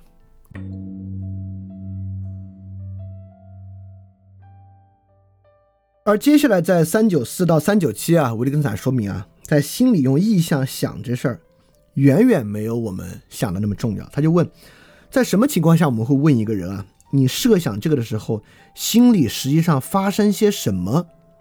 我们这个时候期待什么回答呢？就比如说啊，我们问一个人，你在 PUA 别人的时候，向他人提出质疑和意见的时候，你心里到底发生了什么？你是怎么想出那句话的？啊，我们在网上搞那种沟通术的课程啊，都是这些。我们教人怎么沟通，就是教人怎么去设想他心里实际上发生了什么，把它还原出来。当然，你都能比划比划，都能做一些分析，都能讲出一些道道，但实际上这些东西呢都不重要。这些东西呢并不指向真正的情况和情形。那么，如果不设想，我们该怎么办呢？这里做的就是在这里面，我就跟他讲啊，人们在这里也可以不说能不能设想，而说能不能以一种特定的表现方式加以表现，就能表现出来，远远重要过能够在心里比划比划。这个呢，是实用主义哲学或实用主义想法一个非常核心的。就什么方法好，什么路子对，就这个路子啊，能够实能够实用，这个实用的意思就能够影响人的言行，能够影响人做啥，比在脑子里空比划要重要的多。这非常非常，这个这个确实很关键啊。就像我们刚才说啊，我们要一个人表演装疼或者装不疼，我们现在有两种方式，一种方式啊是给他分析啊，这个人装疼或装不疼。他内心是什么样？他内心是一种什么过程？当人装疼或装不疼的时候啊，他心里实际发生的是什么？我们来给人讲这些，让他来演，或者我们告诉他，我们不要去做分析，而我们告诉他，你现在在外面啊，刚刚跟人搏斗，肚子捅一刀，回家见到女儿，不想她伤心，完了，就是我们告诉他环境，到底哪一个能够让人以特定的方式加以表现？哪一个就是重要的，所以说构成内心发生什么这事儿没有那么重要。甚至我多说一句啊，就是所有心理学的东西，不管解决这个症那个症，告诉你你心里实际发生的是这个，你是对原生家庭产生的这个理解那个理解等等等等。尤其我上期节目还批判过，我们经常愿意说啊，这样的原因是因为你的内心太封闭了，所以你内心要打开一些，这些话都是屁话。我不相信世界上任何一个人听到说你太封闭了，因此你要打开一些这个话，能够做到任何一种打开。打开的是啥？这是这个这个时候，这东西有用吗？没有用，不会人听到这种话产生任何改变，产生任何可以加以表现的东西，对吧？因此，即使演戏，导演给演员说戏，你也是告诉他各种外在情境，告诉他各种。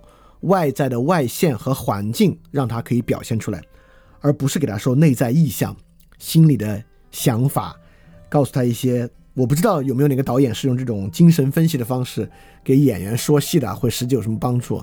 我不知道啊。我看到过一个，就是毕志飞，我们伟大的毕志飞导演，他不是网上有一个著名的，就是让一个人配音说这个下车这句话配了五分多钟嘛。毕志飞导演就是这种方式。比如说在里面说啊，你要酷一点，你要威严一点，你要不动声色一点，你心里要放松一点，你要低沉一点，等等等等的方式啊，就是弄了五分钟也说不明白。所以毕志飞导演呢，可能就是这种站在人的内心意向的想法去指导戏啊，所以说有点说不。所以我们能发现啊，当然我不知道是毕导水平太高还是怎么回事，反正肯定是。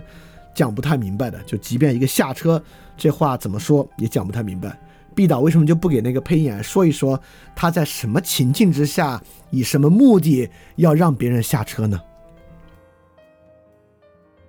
因此，维特根斯坦说，在这里一个方向从这种表现可以引向通往进一步使用的可靠道路；另一面，一幅图画也可以强加于我们，却毫无用处。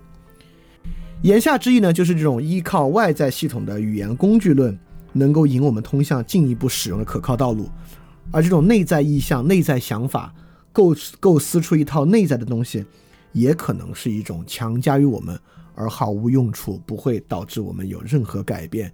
也不会让我们有任何想法的一套思考游戏。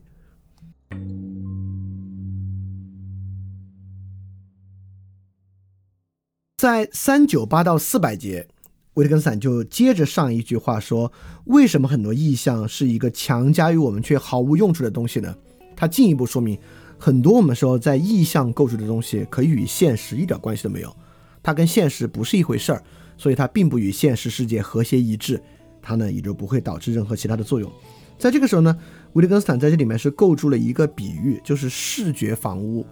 他把真实房屋和我们在脑子里面构思出来的房屋那种意象中的房屋，把意象的房屋呢叫做视觉房屋。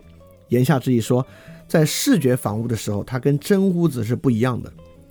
比如说啊，他说真屋子呢可以有一个拥有者。实际的所有者，当然也有那种无主物，但他说视觉的房屋不可能有一个拥有者，因为它是视觉房屋嘛。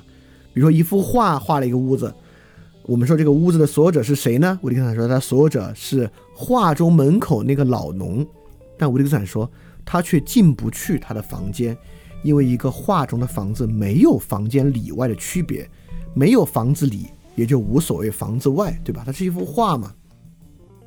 但是我们知道，一个房子，什么叫一个房子啊？就就是里外的区别吧。房子就是指一个建筑物，它里边的部分叫房子，外的部分呢就是一个房子外。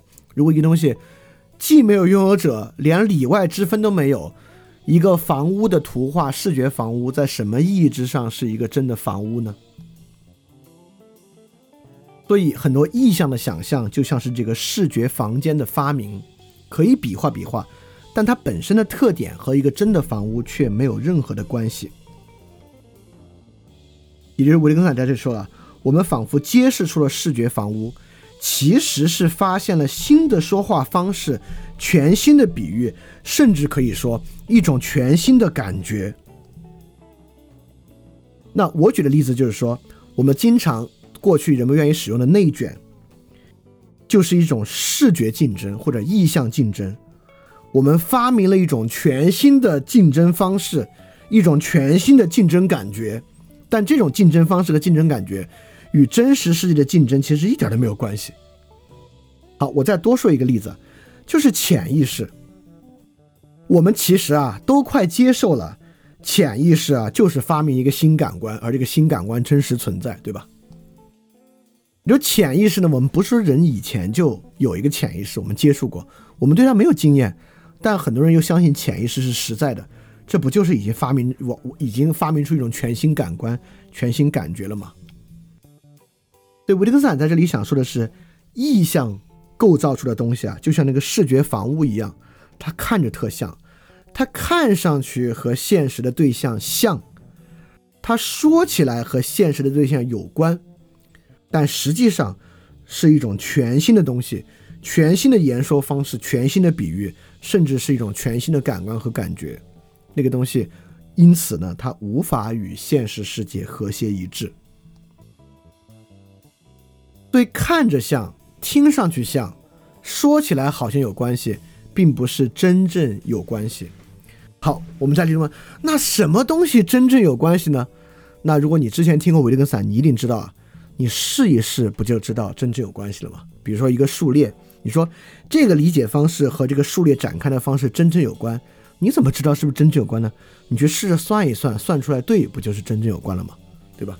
因此，这是一个围绕在实践外面的一套体系。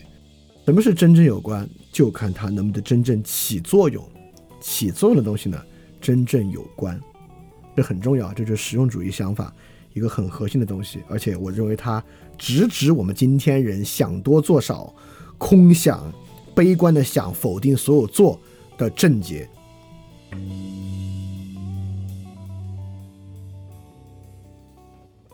因此，四零幺、四零二这两节啊，维特根斯坦就在说说什么呢？就是沿着上一节，因为上一节很多人可能还没有完全理解，因为上一节我讲的比较快，关于那个视觉防务的例子，我并没有展开讲的很细，我就直接引到了我们更容易理解的例子，希望你能够 get 到啊。呃，在那个例子中，你可能还觉得啊，是吗？意象的东西差距那么大吗？维特根斯坦进一步总结啊，什么是意象呢？你把一个新看法、新解释，认为啊，你直接搞出了一个新对象来。PTSD 就是对吧？PTSD 或者其他心理学病症，我们就是把一个新解释啊，直接搞成了一个新对象。这个东西啊，跟你们的害怕、恐惧都不同。这个东西啊，和你们的抑郁都不同。比如心理边界，这就是康德的那种本体想象。我们脑子里琢磨出来一个玩意儿。就总认为这个玩意儿背后有一个物质体，我的东西跟你的不同，所以我这个抑郁和你的抑郁情绪背后的物质体就是不同的。你看，这也从根本上说明了这个意象与现实会呈现巨大的差异，因为它并不是对现实的理解。我们总是用新看法、新解释，把它搞成发明出一个新对象。所以说，这四零幺四零二的标题啊，我画上了海德格尔的一句话。海德格尔说：“存在之争是巨人之争。”然后我在这里用维特根斯坦的方式啊，存在之争就是意象图画之争。你编出一套意象，你不是？你看，我们之前说啊，语言反映现实，所以我们要看我们认识的对象是不是真的对象，我们认识的方式是不是真的方式。我们现在发现这个对象哪来的呢？是有很多对象，我们在选对象吗？不是啊。这个对象压根儿就是你的一个意向发明出来的，你的一个新看法、新解释，你发明出了新对象，那你当然这个对象是唯一合理的对象了，因为它就是你这个意向发明的对象嘛。这里维特根斯坦举了很多例子啊，就是唯心论、唯我论、实在论等等等等啊，这些呢就是这些意象图画，这些意象图画呢就都有自己的一套想法。比如说唯心论、观念论，就认为观念是真正实在的，善、真、好、美是真正实在的东西，美的东西呢都是美这个概念的分有，对吧？那我们认识善、认识美是真正重要的认识对象。那唯我论呢，就认为自我、我、自我和我是先在的实在，这个是最实在的，所有对象都没有我来的实在啊。笛卡尔存在主义都这么想。那实在论呢？认为逻辑规律是最实在的。我们认识的呢，就是合逻辑的、能够实证的、规律性的东西是实在的。因此，这些意象图画争辩会怎么样呢？会成为维特根斯坦总结啊，一派人攻击正常的表达形式，仿佛是在攻击个断言；另一派人呢，捍卫这种表达形式，仿佛他们在强调每个有理性的人都能承认这样的事实。对吧？比如说实在论的人认为这个逻辑难道还不是事实吗？唯我论的人认为我的想法、我的感觉难道不是事实吗？唯心论的人认为善和美作为根本的原动力难道不是事实吗？等等等等的啊，就是每一个意象图画就是一种对于世界的完全不同的理解。因此，他们一派就说呢，你那你们那个说法必然不存在，也说我这个说法呢必然存在。而这是什么呢？这都在超出我们实际的概念语法，主张一种理论，主张一种实际没有用的言说方式。所以维特根斯坦的反对所有这些。对维特根斯坦不是唯物主义者、唯心主义者、实在论者、这个唯名论者等等等等，维特根斯坦都不是，都不是。维特根斯坦就是一个。日常语言学派是他开启的，当然，他跟后来的日常语言学派也不完全一样。维特根斯坦就是一个语言工具论者，就是起作用的，认识到这种整全性的语言工具在外部形成一种能起作用系统的，这就是我们能认识的本质了。就是基于那个内在意向所发明的所有这些，都是扯淡的，都是没有必要的，都不是在认识既有的对象。而是在自己的语言之下发明了新的对象，就是康德所讲的那种本体想象这个问题意识，他们是相通的。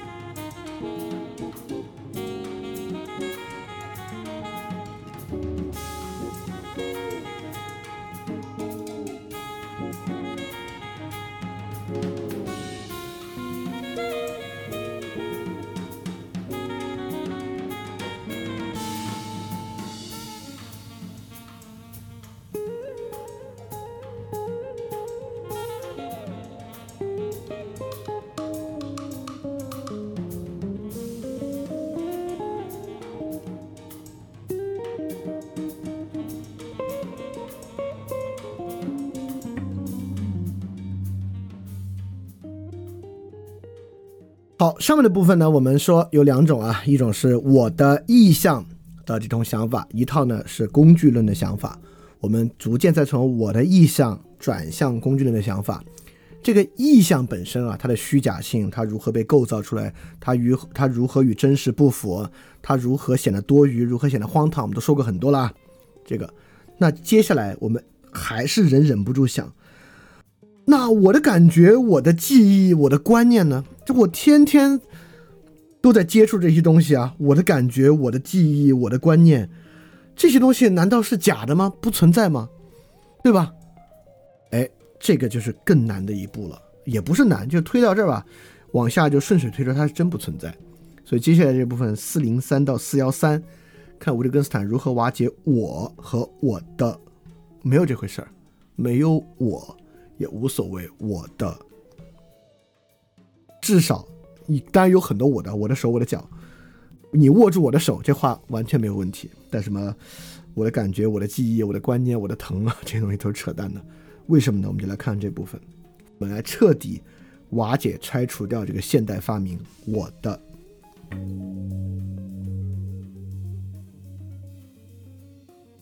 在。四零三四零四节啊，维特根斯坦从一个很特殊的角度，很有意思，来瓦解我的，就是这种独有我属、属于我的的这个观念，到底会产生什么实际的影响？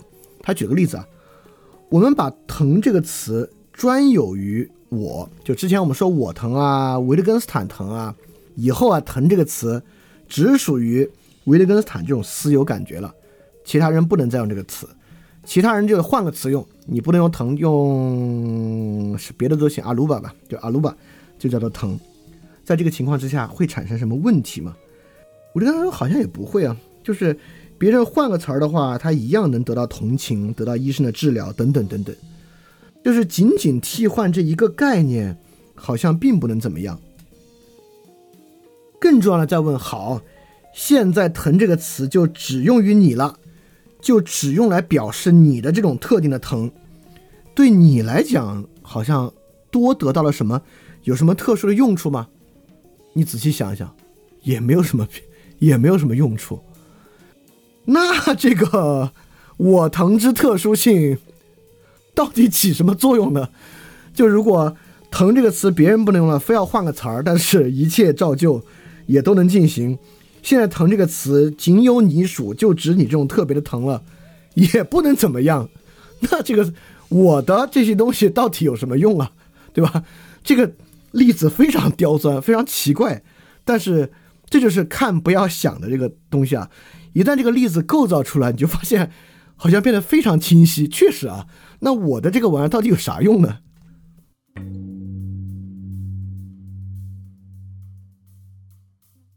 下面呢有一个技术性强点的话，我就跟他说：“我说我在疼这句话时，并不指着一个正在疼的人，因为某种意义上我也不知道是谁在疼。”这话听着特别像胡话，对吧？其实不是，因为我们知道疼是靠环境加外线的，在这个情况之下，我变得尤其难处理，因为比如我给医生表情平静的说：“我说我在疼。”这个医生就会觉得你有病，对吧？这就是为什么我们去医务室啊，或者我们给其他人因为疼的原因，呃，不能做一些事儿的时候啊，我们可能没有那么疼，但我们光说疼没用，我们还得给别人做出一些疼的外线。比如说，你今天肚子特疼，你不想上课了，然后你给老师说：“老师，我今天肚子疼。”你绝对不能面不改色心不跳的说：“我今天肚子疼，不上课了。”你你，而且你不能说，因为我一直坚定坚定，所以我不表现出来。你不能这么说。你给老师说，我今天肚子疼，不想上课的时候，你一般都得捂着自己的肚子，做出疼的样子，对吧？那如果所有这些都要的话，我的那个特殊的疼到底 特殊在哪儿？我每次用的时候还得自己给它加一些外线。我就感记得说，正如我疼的呻吟，并不提任何人的名字，别人根据呻吟。也能看出谁在疼，所以你这时候不提我，不强调我的这事儿，不强调我有私有疼痛等等的，其实倒还起作用，对吧？包括维特根斯坦说啊，我们可以说在墙角的那个人在疼，那边有金色头发那个人在疼。比如在一个中国的医院里面，我们说那个老外在疼，等等等等啊。我们说这些干嘛？维特根斯坦说啊，我是要表明人的身份认证有极为不同的标准。这是什么意思啊？这意思是说，我这个词就像一个名字一样。就像一个身份一样，就像这是犹太人等等的。我们发明这些玩意儿是为了啥呢？是为了区分，为了认人，而不是内在本质。我在疼，就像那个角落的人在疼，那个黄头发的的人在疼，那个老外在疼，不代表在角落黄头发老外有某种特定的本质。那为什么我们一提到我，就认为这个词汇如此特殊？我一定拥有一种特殊的身份和本质呢？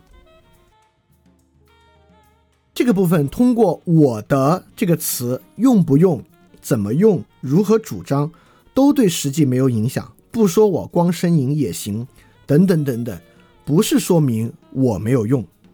就比如说老师说：“哎，这个钱包是谁的？”你举手说“我”，这是有用的，对吧？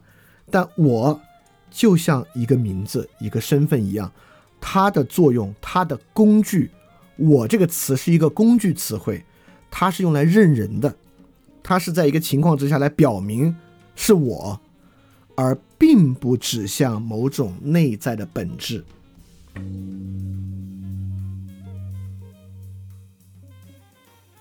在四零五到四零七，吴迪根斯坦继续说啊，有的人可能还会哲学病式的辩称。说，你说我在疼，不就是让别人注意到我这个特定的人吗？五零散就会说，你这个地方为什么要强调特定的呢？你直接说我不就完了吗？我说我在疼是让别人注意我不就完了吗？干嘛非要加特定的人？这就是造句论理法啊。我们证明我有某种我性，我的特定性，就很容易造句说，我用我在疼是让别人注意到我这个特定的人。维特坦就会说这些话里面特定的人这些词儿都没必要，你就直接说我是要别人注意我就完了。因此我在这种语境之下没有什么特定的性质啊。那别人又变成，但你说我在我的等等，就是为了把把我和别人分开啊，要区分我和别人。那维特斯坦继续区分，你是区分啥呢？比如说他说我，你是区分这 L W 就是他自己名字啊，路德维希·维特根斯坦。你是要区分维特根斯坦这个人和另外一个特定的人吗？不是。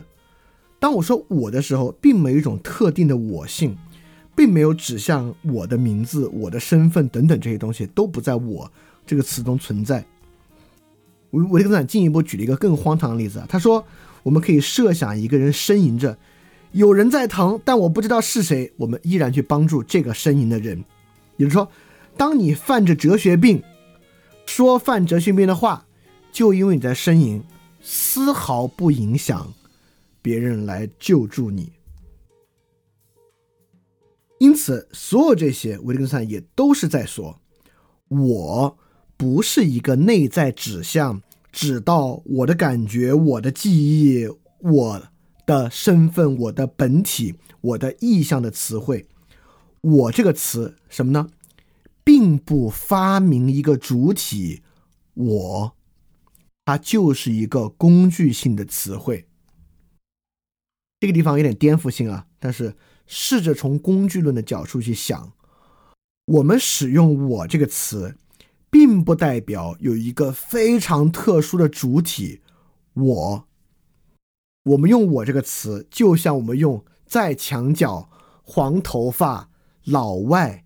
它是一个指向词汇，指向我，让别人来帮助啊等等的功能，一点都没有强调它是一个特殊的主体，它有与他人截然不同的本质感受。就笛卡尔搞的那一套之后，叔本华重新搞的那一套东西，没有那个东西。但每次我们一搞哲学病，我们一提我，哇，这个词复杂了，这个词背后有丰富的意涵。我的特殊，我的本质，比如存在主义啊，一提我啊，我我的自由向来我属等等的这些就一套全部来了。没有，维特根斯坦揭示，我这个词没有这些复杂的玩意儿，它就是一个指向词汇。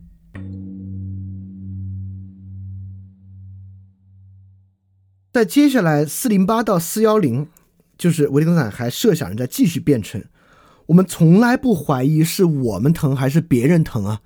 这时候我和别人不是明确二分吗？我是一种非常特殊的主体啊，对啊，我们从来都不会怀疑，都确定我疼啊，而且这是经验性的啊，这东西怎么变成怎么怎么去理解呢？维特根斯坦就说啊，我不知道是我还是别人疼，这句话是一个逻辑和。就要么我疼，要么别人疼，因此这句话成立的条件呢，就是我不知道我是否在疼，或者我知道我疼。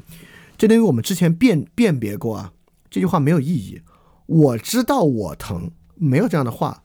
我感觉疼，你可以这么说。我知道我疼，很奇怪，我们不会这么说话的。因此，我不知道是我疼还是别人疼，或者说你并不怀疑是你还是别人疼。这就是错误问题的误导，在这个问题的情况之下，当然从来都有我疼啊，我知道我疼啊，这是个经验啊。实际上，这是这句错误的逻辑性的话，也就是说，我不知道是我疼还是别人疼，它是一个逻辑核，要么我疼，要么别人疼，这是这不是一个实际的话，而是一个逻辑性的话语所引发的错误的问题。所引发的误导，维特根斯坦立马跟你说：“维特根斯坦说，来，我给你想个情况啊，在什么情况之下这句话不是一个逻辑和，而是一个实际可用的话？实际上这个情况非常特殊，这个病句是这样形成的：就现在很多人围成一圈，呃，你们都被连着一个电极，有时电你，有时电别人，反正每次电一个人。”你观察别人的表情，来看出谁受电击。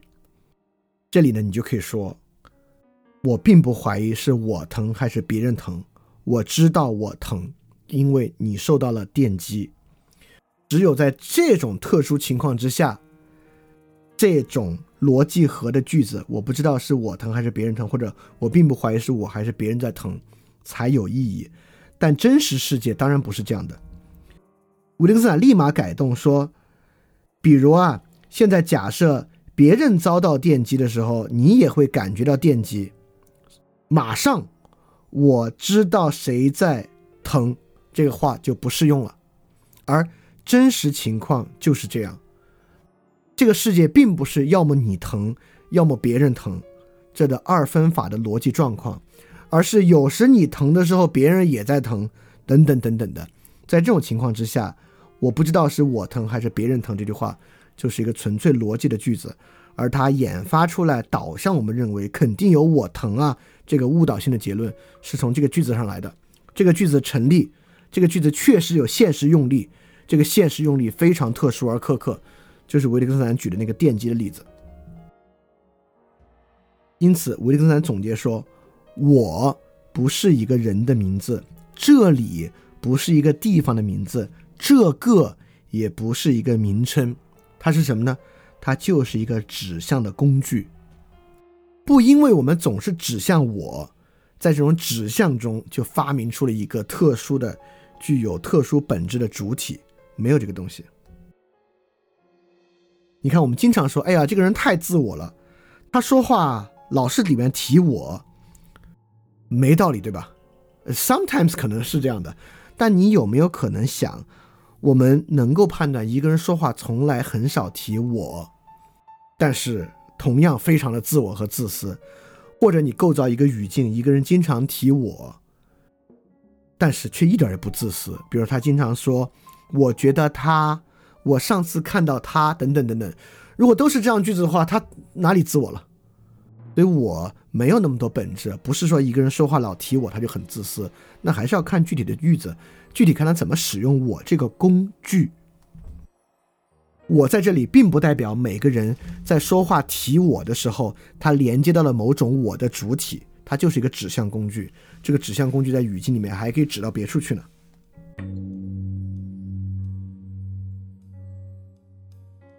而在四幺幺四幺二节里面呢，维特根斯坦进一步说明啊，我们搞我这个哲学病啊，跟其他哲学病呢。也有关系。他举了四个例子啊，这四个语境：这些书是我的吗？这个脚是我的吗？这个身体是我的身体吗？这个感觉是我的感觉吗？看上去一模一样，但其实完全不同。这个脚是我的脚吗？你完全可以想象啊，你现在刚刚做完手术，失去知觉，跟其他人躺在被子上，被子外面有一堆脚，你现在脚没感觉吗？你问这脚是我的脚吗？这是可以的，对吧？这个身体是我的身体吗？假如最近啊你吃胖特别多，然后但是一直没注意看，然后有一天你在镜子面前看到自己身体，说：“哎呦，这是我的身体吗？怎么胖这么多？”啊，这话是有语境的，但是这个感觉是我的感觉吗？这个在什么情况之下是有语境的呢？吴林坦就说啊，这里出现了混乱，又一次因为人们以为注意一种感觉就是指向这种感觉。我的书，书是一个可指的；我的脚，我的身体都可指。但我们怎么指向一种感觉？就像我们怎么指向一种意象，不可以。所以说，用指物的方法想象感觉。指书就是外部世界的指向，只感觉就是一种内部的指向，等等等等的，这是一种哲学病。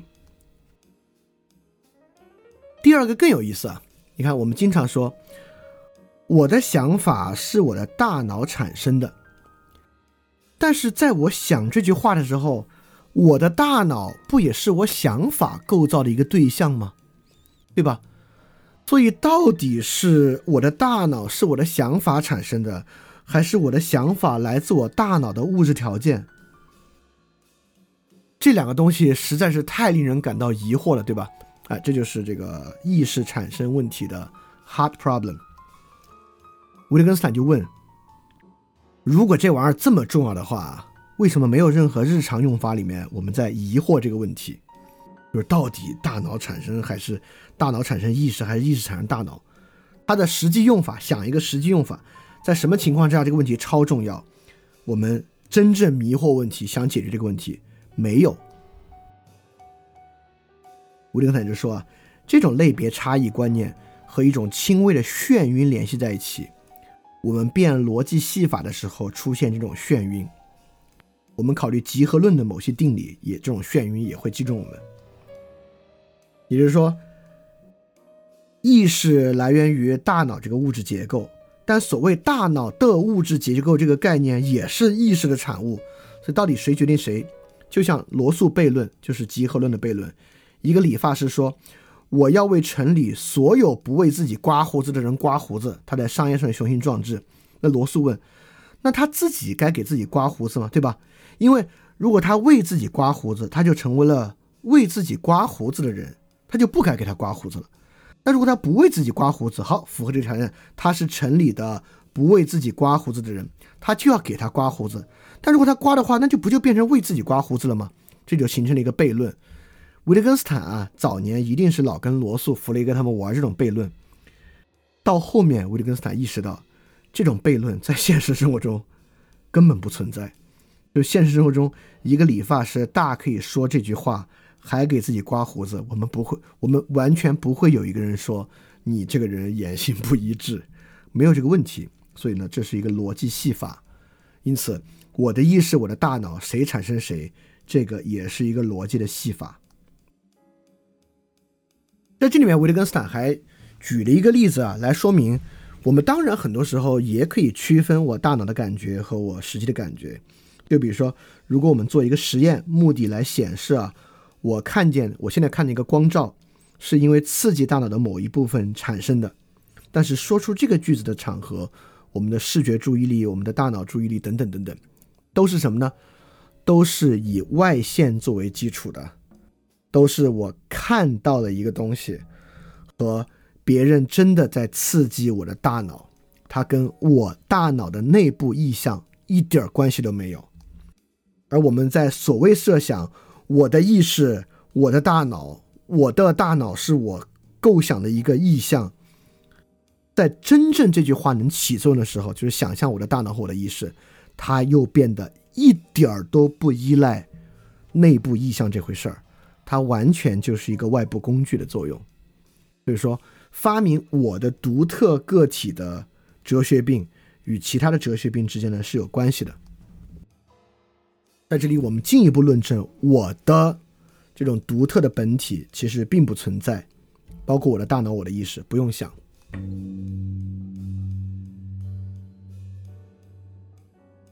因此，在四幺三节呢，维特根斯坦说明了一种流行性的哲学病啊，就是我在流行哲学病是我取来的，维特坦没这么说。维特根斯坦举了威廉詹姆斯的自省，威廉詹姆斯说，人自省的时候啊，它主要发生在这个脖子以上啊，头顶头盖骨以下。维特根斯坦在这里是要说啊，连哲学家谈自我，虽然根本没有想谈这个结构，但是也忍不住用指物概念，就比如说。我们完全可以给一个人说：“你反省一下，对吧？”这话没有问题啊，就日常语言中完全可以这么说。但这个用去搞这个内在意象嘛？反省发生在哪儿？维特根斯坦就会认为，这个反省发生在哪儿，和你怎么反省这事儿一点关系也没有。你根本不用去问反省发生在哪儿，你也能够好好的反省。因此，在这里维特根斯坦打个括号，从中可以学到许多东西。学到什么东西呢？学到连哲学家都会犯的哲学病，学到这种流行性哲学病的基础样式，就是我的意向指物关系，它是指的心理学，指我有一种独特的内在活动，或者我的的现实指物关系，神经科学，我的指我大脑有一种独特的神经连接方式，或者我的一种想法，我的抑郁症来自我大脑物理结构的一种实际病变，等等等等的。维特根斯坦说明。我就是这儿，就是一种指向的工具，它并不发明一种本体，而我就是现在我们这种内在意象这条路子，一种流行性哲学病的一个核心概念，对于内在我的特殊性和我的本体的信任，是一种哲学病的核心。我们在抛弃这种内在意象的时候，也要对我的这种言说保持警惕。但这里绝对不是说我们再也不可以言说我了，绝对可以。我们我们无法，我们绝对会无数次的提到我，但是对我拥有某种特殊的内在本质、内在特征，要保持足够的警惕。在维特根斯坦之后的时代，这种玩意儿绝对比他还在的时代要多得多得多。这种人的内在痕迹，尤其是我的内在痕迹，等等等等啊，这个是今天哲学病的一种特点啊。很多心理学啊，等等等等，就是建立在这种信念之上的。这个呢，是我们要克服的，而且这个呢，是在维特根斯坦的这套世界观之中根本不存在的东西。我们不必依赖内在意向的假设去完成，就是外在工具和外在结构就很好了。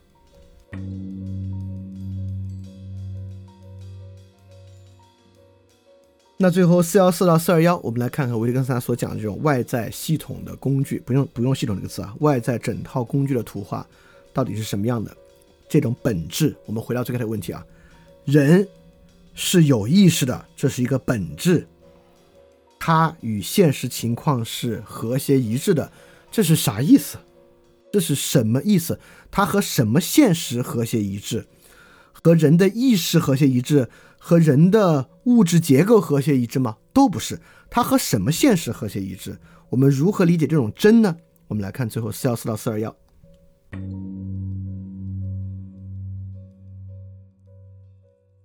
在四幺四到四幺五，维特根斯坦进一步总结：意象我的是一种语言空转。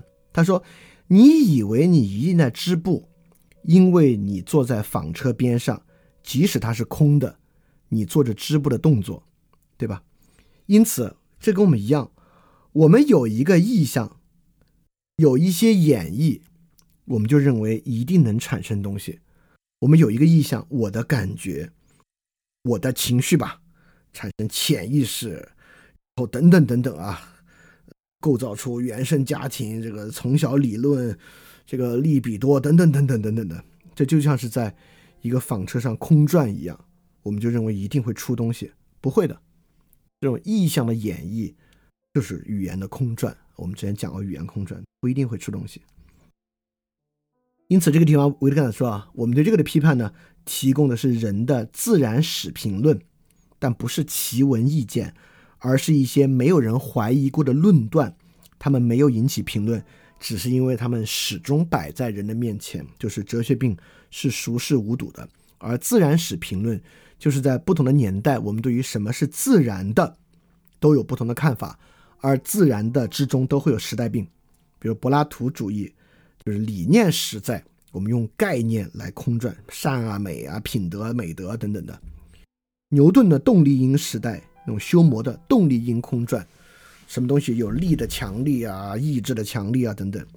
康德的范畴时代，意向范畴构造，范畴的空转等等等等的。因此呢，克服这个时代的哲学病，牛顿和康德呢兼有，但主要是康德这种的意象范畴空转。我认为意象范畴空转能得到东西，其实得不到。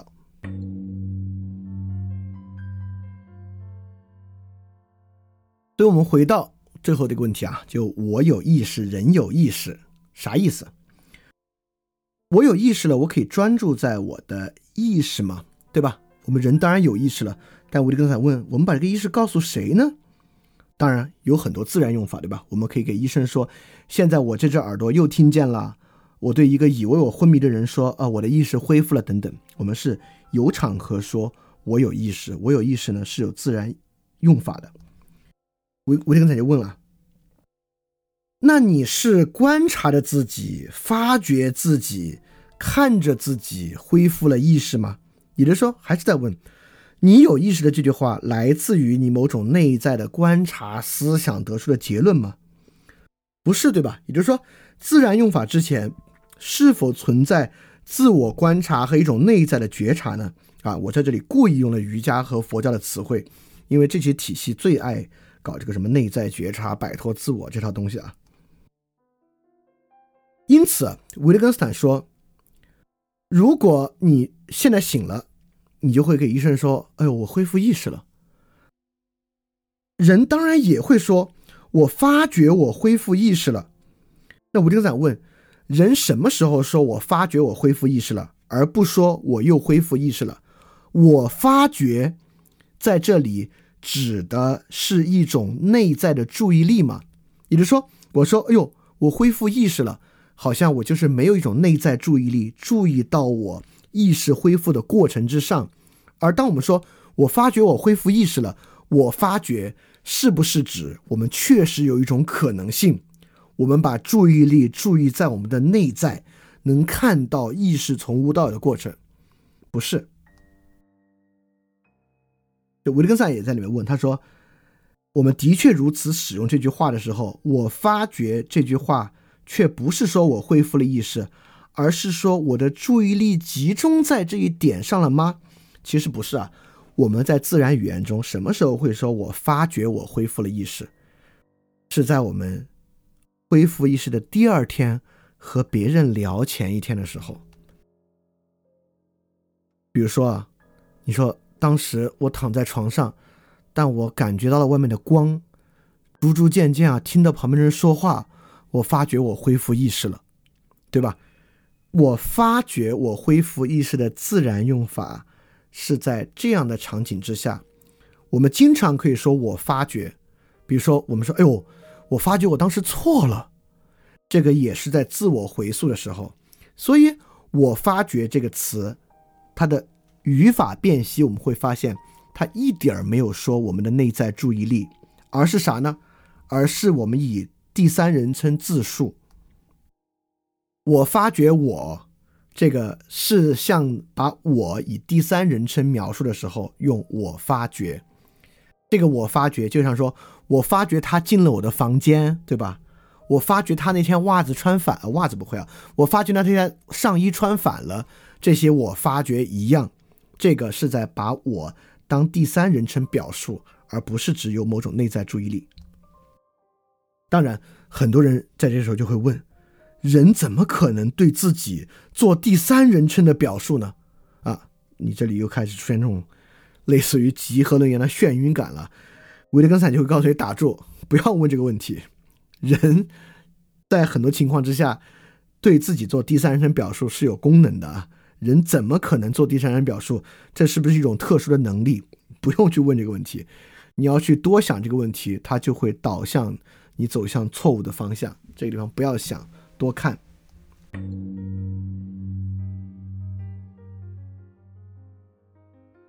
在四幺八四幺九我这个伞问啊我有意识是不是一个经验事实？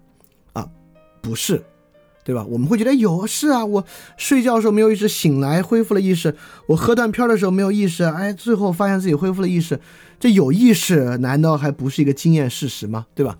上期我们讲过啊偶然状态并不构成这个事儿是个经验，比如撒谎这个东西并不让讲实话。形成一种经验，因为你不可能一直撒谎，就是撒谎是以实话的语法作为基础的。如果这个世界上没有实话，也就没有撒谎了，因为撒谎的基础就是它听上去像实话，所以实话本身根本不管是实话还是撒谎，根本就是一个语法构造，有意识没有意识也是一样。啊，吴天展接着问，另一种情况是什么样子？会不会人就都没有意识了？这就是像撒谎那个问题一样啊？不会。在这个词的通常意义上都不会，我们可以用喝断片比划比划，对吧？我们说会啊，这个人万一这个他就成植物人了，他不就没意识了吗？对吧？也就是说，我们还是在用喝断片比划比划，假设这个状态永远存在，就像我们用撒谎比划比划，我们假设我从今往后都撒谎，实际上在这个词的语法构造里面不可能。吴林散接着问，在哪种情况下我会说某个部落有个酋长？我们说这事无关吧，对吧？怎么突然讲意识讲到这儿呢？我就敢接着问。而这个酋长当然也有意识，他不可能没有意识，而是酋长。也就是说，人有意识这个事儿是一个基础情况。我们有时候不提它，并不代表它作为一个工具不存在。就像我们经常说，部落的人心算、下棋、玩火车游戏，我们怎么从来没有在这里假设过？万一那些是无意识行为呢？对吧？比如心算那个事儿，我们怎么从来没在这里说心算是无意识行为？怎么从来不在这里做这个假设？就说明我们只有去特意比划比划无意识的时候，才想得到这儿。在平时任何情况之下，我们都是把人有意识当做一个默认条件接受下来的。这就是三七幺。本质在语法中道出自身的意思。如果不是犯哲学病，非拿特例比划比划的时候，我们绝对是把人有意识当做一个语法本质，当做一个继承事实接受下来的。好，重要的问题来了，这是个什么本质？这是个科学本质吗？我们是在下一个科学判断吗？不是。当然。有纯粹科学本质存在吗？没有啊。首先是个语法问题。那么我们怎么在“有意识”这个词呢？我们经常使用这个词，对吧？我们在医学上使用这个词判断昏迷还是恢复正常。所以 abnormal 的状态是没有意识，正常状态是有意识。我们用它来区分正常和非正常。我们经常说你意识到你的错误了吗？这里并没有指向人的意识。等等等等，就是你认识到你的错误了吗？而这个与你认识到你的错误了吗，还是有一点细微的区别的啊。意识呢，似乎是比认识到错误更本质的一个状态，就是认识到的错误是有道理可讲的，而意识到的错误啊，似乎是一种更直观的，你很难说出道理，而是构造图画让它直感的一种状态。比如说，我们其实很少说你意识到你的错误了吗？但是我们经常反问，你还没意识到那是个错误吗？对吧？我们其实就在说这个事儿如此明显，它似乎都不用认识，而是一种更直接的东西，对吧？但是我们绝对没有说它是一种更直接的内在状态啊，我们只是在对比需要用更多描述有理解要素的错误和似乎理解要素都不明确的错误的区别，所以说。人是有意识的，这个本质，就是指可以在这些词汇之中如此使用这个东西，说给一个人听，他不会觉得奇怪的问题。而很多时候，“意识”这个词，其实说到底是与人的责任相关。你还没有意识到你错了吗？很大程度上是在说，你还不觉得你有责任吗？而比如说一个人犯了个错误，他喝酒喝多了，他说：“哎，我当时都喝酒喝到没意识了。”他就是说我应该对那个事儿没有责任。因此，人有意识的语法本质根本没有做任何科学判断，没有在说人有意识，婴儿人都是自由的吗？不，根本就没有提这些问题。婴儿人不受他大脑的决定吗？就人根本就没有在想这些问题，而是人有意识，就是说我们所有人。都可以使用“意识”这个词汇，在探讨一些我们是否恢复正常、是否能为自己行为负责的时候来说这样的话。比如说，我们让小孩做好的事他意识不到，啊，并不代表小孩出了很多毛病，并不代表小孩大脑进入了异常状态，而代表我们就觉得他不应该为他的行为负责。这就是人有意识的本质。人有意识的本质也是一套语法的本质，它是一套坐落在语言之中。我们使用这个词汇与我们什么意识呀、责任呀、清醒啊、疾病啊、正常啊、非正常啊，这么一大套工具摊在桌子上，互相咬合起来形成的一整套的东西。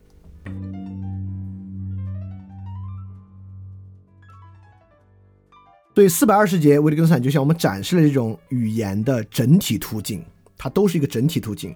他举了个特别有意思的例子，他说：“难道我们无法设想我们周围的人啊？尽管他们行为方式一如既往，但其实他们都是机器人，他们没有意识。这个能比划比划吗？当然可以比划比划，对吧？这个是可以想的。我们对自己说啊，你看街上那些孩子，他们都只是机器人，他们欢快活蹦乱跳。”却都是自动装置发生的，要么这句话对你什么都没说，要么会在心里产生某种吓人的感觉。好，维特根斯坦这个问题问得好，确实，我们听到这个描述就会觉得有点 creepy。为什么有点 creepy？为什么会吓人呢？因为在这个描述之中，我们说人都是机器人，都没有意识，它并不单单在一点上。描述了这一点的转变，因为语法是整个图景产生的，所以说我们比划比划，所有人除了你之外都是机器人，都没有意识。它的可怕之处就在于，这里改变的并不仅仅是机器人这一点，而是背后整个世界图景，它是外星人的阴谋等等等等就都来了，这是让它产生可怕之处。维特根斯坦举了个很好的例子，就是说，比如把一个窗格看作万字符。万字符就是希特勒纳粹的那个标识啊，这个例子非常好。窗格看作万字符，不是这，因为维特根斯坦写这个书的年代，二战刚结束啊，在二战刚结束的时候提到万字符，就说一个窗格是万字符，并不仅仅是这个符号的转变，而是背后整个图景的转变。如果一个犹太人把一个窗格，维特根斯坦就有犹太血统啊。把一个窗格认成了万字符，那整个世界就要变成一个恐怖的地狱世界。而我们也一样，我们说人都是机器人，都没有意识，但是像人一样，这不是一个点的转变，而是整个世界图景的转变。我们所生存的环境就会成为一个巨大的、不可理解的阴谋。因此，我们在单点上寻找内在本质是肤浅的。没有看到语法背后的整体图景性，就像我们单一的认为人有私有感觉，有私有疼痛，单一的认为人当然有虚假意识了，人也许不是自由的。我们没有意识到，在部落酋长这些例子之上啊，我们对于人有意识，根本就是自动接受的。在其他部落的例子之上，我们压根儿就没有在里面想过这是无意识行为，就是因为人有意识。跟很多其他人的行为是整套被接受下来的，你改里边这一点，整体世界图景就会发生改变了。但是这种深刻的景致呢，就是容易消隐的。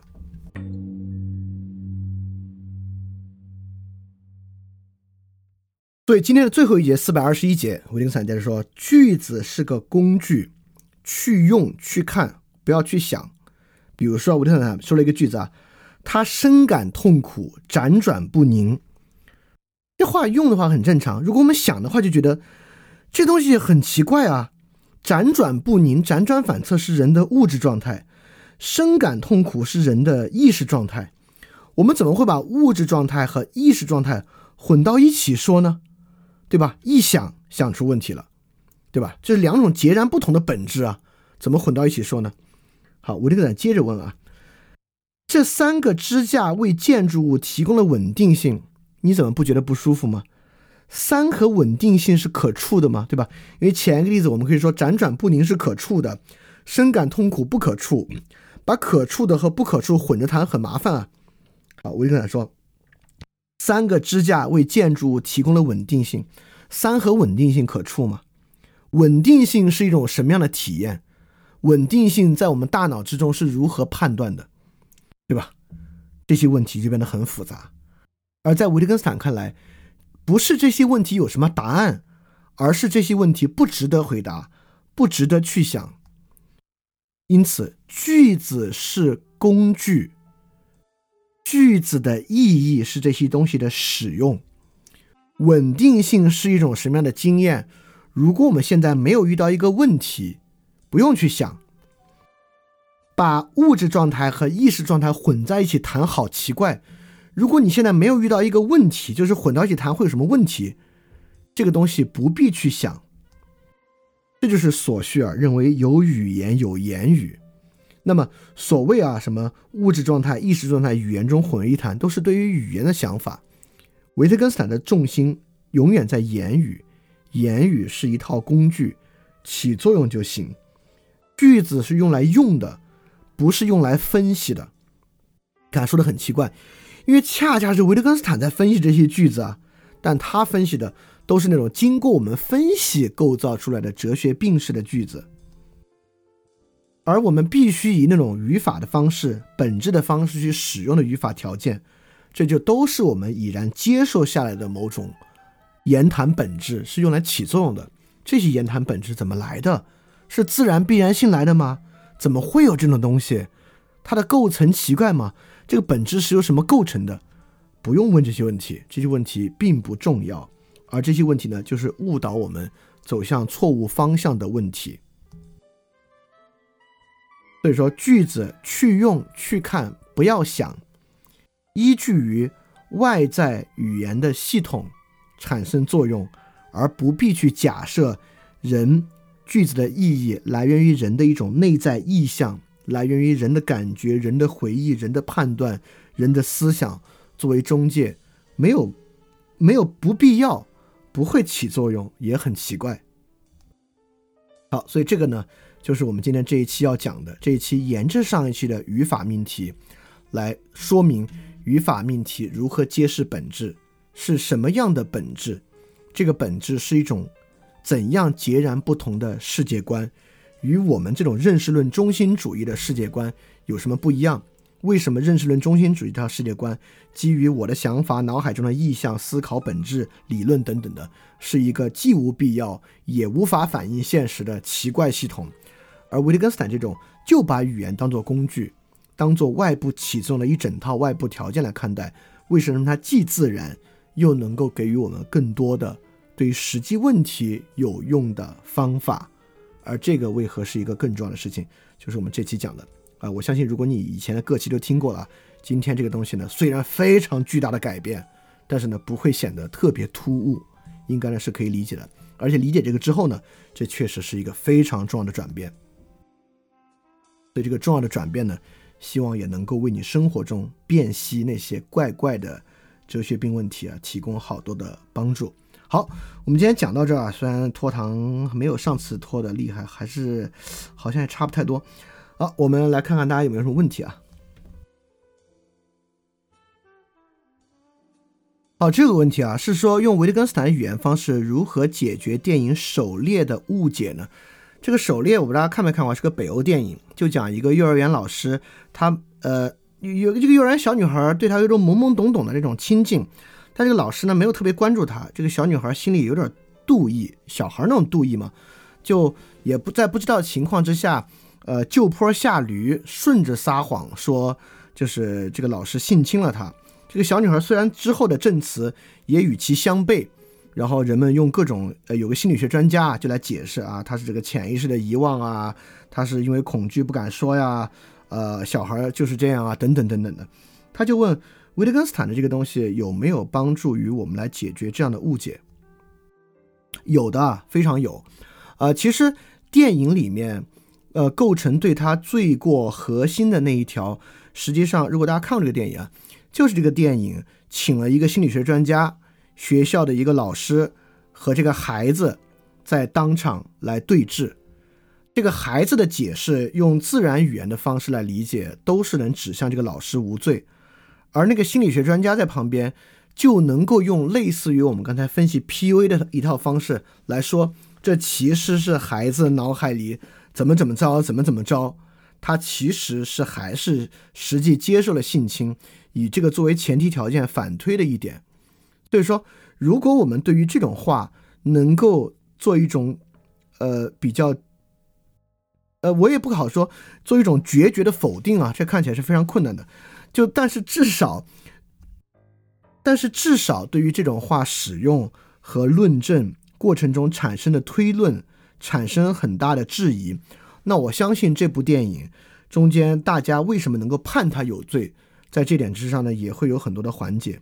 我认为这部电影恰恰是在指向这种心理学式的内在解释实际上的错误属性。如果我们不希望如此误解他人或者被他误解，那我们就要接受，不管一个事儿，不管你多关心小孩儿，不管你觉得小孩的性侵多么不可饶恕，不管你觉得人对于他人的伤害多么不可饶恕，你要接受自然事实之中似乎与你的担忧、似乎与你的判断相悖的东西，而不必接受在一个理论论证，在一个内在意向佐证之下。倾向于你的判断，倾向于你的担忧的一个结论，所以我觉得对于很多人来讲啊，这首先是一个选择，就是自然事实与你的关切相悖，理论构造和这种自我意向的东西啊，引向了你所相信的东西，你在这个时候如何遏制住这种哲学病？有个简单的问题啊，说。揪着别人言语中的语词用错了，是不是一种哲学病？那我得说这个问题的问法本身有点哲学病。你看这个问法还是在那种索绪尔的角度，认为用某种语言抽象层面的操作。那得看我们揪着别人的语言中的什么用法用错了。就比如说啊，我开一个专栏，专门这个 know yourself 写一篇文章，我批一篇；写一篇文章我批一篇，揪着里面的词语用错情况。这不仅不是哲学病，这还是反哲学病。但是在生活情况下，有好多人抬杠啊，就是说，哎，你这个话不严谨，这那这那的，他是不是哲学病？可能是哲学病，这就得看具具体的言语是什么样的了，来看，呃，纠正别人话里的错误是不是哲学病。好，这里有个问题啊，就是说我本身这个词汇是个工具，就是一个指向，它是具体的情境之下有不同的指向。呃，当然，什么我的边界啊，都是这种本体想象之上的了。那么长期以来，心理学强调的边界，到底是为什么目的而服务的呢？难道只是一种自怨自艾的消极自由吗？除此之外呢？他是为什么服？他当时为了解释别人，就是他是为了解释别人干涉你的自由，或者人跟人之间出现干涉的不快这个事儿服务的嘛？他的服务对象或者服务的表述，当然是说别人突破了你的边界，你们的边界不明确等等等等的一个问题啊。这个最近的节目其实有讲到啊，不管是人在家庭还是人在社会之中，人的自足是要依靠他人的，既依靠家庭伙伴结成亲密关系，也依靠呃家庭以外形成的共同体形成政治关系。那么这里面呢，人跟人之间，不管是财产还是呃，尊严还是权利都不是这个平均分配的啊，它里面会有必然的从属关系，会有必然的局部的压迫、分配不平等，等等等等的，这是一种自然必然性。那心理边界呢，就是不依靠这些外部的分析，不依靠经济学的，不依靠政治的分析，而走向一种内在分析来解释为何跟别人合作，不管是家庭还是社会，总是不爽呢？这么一个问题啊，这个问题就是，嗯，哲学病式的分析吧，它脱离了具体情境，脱离了外部人跟人依存的必然性的分析，走向一种内部分析，就是他让我不爽，是因为我们我跟他之间没有树立良好的边界感，导致他干涉我过多啊，等等等等，就是，呃，你说他，你说他有没有什么故意自怨自艾这些？我觉得倒不用，这里面就是，也就是我觉得不用假设他是不是自怨自艾这一步，就是分析到这儿，说明他的多余和他没有指向真正问题就足够了。这个问题啊，说。我们平时用心里一块石头落了地，脑海里这些比喻是不是让人们从中相信人有内在本质？不是啊。就比如说我们经常开玩笑或者侮辱他人说：“你这个脑子里灌了水吧。”就 就是这是一种空间隐喻。这空间隐喻就是说你傻，或者你这个问题想的不清楚。他完全没有指他脑子里真的有水，对吧？也就是说。我们很多时候用空间隐喻，好像隐喻到人的头颅内部有啥，但在这里我们一点没有把注意力放在真正的头颅内部。比如我们说，你怎么你最近脑子里有水了吗？怎么什么都记不住，对吧？或者你这个也忘拿，那个也忘拿，我们的注意力全部放在他做错的事儿或者疏忽的事儿上，一点没有去探究他脑内的状况。所以我们使用比喻。就是维特根斯坦一点没有说，因为人没有内在本质啊，所以拥有内在空间隐喻的比喻全部要禁用，完全没有这么说。而且我们平时在自然语用语言里说这些话的时候，一点没有去想他的脑子是不是进了水，或者他的脑子内部是不是液体比例，就没有这些东西啊。就这些话在自然语言中随便说啊，我们我们绝对这么我我我这么说啊，我们绝对不是因为这句话。不是因为这些原因相信人有内在本质的，我们是因为类似于笛卡尔那一套东西，相信人有内在本质的，人的判断力，人对外部的普遍怀疑，是因为听到什么批判性思维、独立思考、不要受他人的影响这些话，产生人有内在本质、内在过程的想法的。平时这些自然语用不会影响他。对我最后补一句，我们是在向彪老师的把自己作为方法这些理论和论述中产生，我们有某种内在过程、内在意向，可以通过操纵这种内在过程、内在意向，达到我的某种独特本质这些想法的啊。好哇，天色相当不早了。那我们这期节目就到这儿结束啊！希望各位能够在今天的节目里面获得一些启发和产生一些新的认识吧。然后，在这个嗯春节期间呢，我还会做维特根斯坦从呃第一节到四百二十一节的一个总结。在总结之前呢，我我也会在群里采集大家对维特根斯坦的一些问题。所以那套总结呢，呃那那期总结呢，也是会在大家问题的基础之上，把大家一些共性的问题或者重要的问题。也会做很多的回应，所以说，如果你今天还没有完全理解呢，其实也无所谓，就是而且这才到四百二十一嘛，也没有完全结束。随着之后的论述，你对维特根斯坦这套想法和它是个什么样的转向，应该会越来越理解，尤其是维特根斯坦思想的建构性，应该会逐渐在你生活中能够起作用，产生实用主义式的影响，这个是很重要的啊。然后，那我们今天的节目就到这里结束，然后我们春节之后二点零节目再继续。大家要记得敢于去相信啊！再给大家拜个早年，希望大家春节愉快啊！不管你今年是在家度过这个春节，还是在你所在城市度过这个春节，希望你都能够度过一个更有意义的春节吧。虽然维特根斯坦在节目里，呃，在书里面经常批驳罗素啊，但是罗素有一句话，我觉得还是说的很有意思的，就是一个社会的文明程度呢，在于一个就能从一个社会的人如何度过闲暇看出来。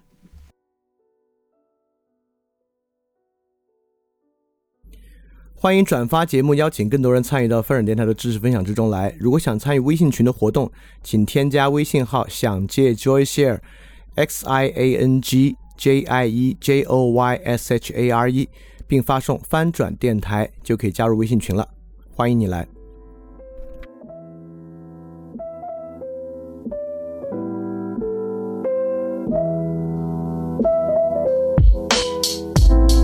哟，形势急转直下，过去答应过的话全都下架，如临大敌，拳头比划，听着齐声夸赞让人害怕。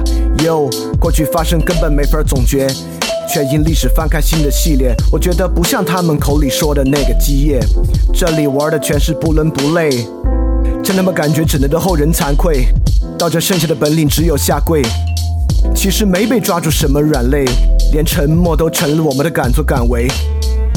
编个花都没差，变成发丢。称个八，全天下是一家球。叫他爸爸，旁人羡煞菜谱断发愁。思想检查资格来吧，真他妈是一流。我想叫醒在这的生活，它不算太差的灵魂，它没有太怕的，赶快起床。跟那些欲望太大的，脑子里道理太傻的，秀词就玩的太花的，下到战场，拿出时间真的道理，我们孜孜以求。知道这次灵魂斗争需要旷日持久，无畏不食我们的承诺，今后不再发愁。等到最后，我们一起放弃复仇。好，接下来换个方式，所以最好不要惹我四川话的人格，听到起。小娃儿些最好少上点网，尤其是些莫名堂的少往我这闯。小学生的骂人话根本不痛不痒，大人说话小崽儿最好听到起个人会去想。你们人再多，我走都不得作数，我不得给你们服务，就等你们走投无路。因为妻子的命运从来都是弃子，你们再板命都不可能成为他们的继子。反正我就当你们都是我的逆子，狗屁不通耍起嘴皮子底是特别没得意思。我平时还有点闲情逸致，好多人都以为翻转电台是个好大的体制。我十项全能肯定不得失误，你们要等我的瑕疵，只能等到你们都迟暮。碰到翻转电台，算你今年命犯太岁。我的道理把你们一个二个全部都要得罪。还是回去把电台节目多听几遍，放下个人的成见，反正你的成见特别简单。然后好的东西开始呈现，以前伤你心的东西，现在帮你生活打开局面。我说你们是逆子，肯定就要对你们负责，把你们的丑灵魂拿起来精雕细刻。道理耐心，哪怕枉费口舌三寸不烂舌。等你醒悟痛改前非，做个相反的选择。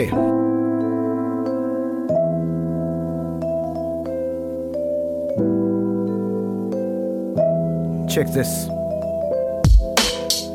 我最烦你们成事不足败事有余，投机倒把拼凑垃圾到处搅局，胡扯电影讲鬼故事还有虚情假意，追求热点播放不到我的十分之一。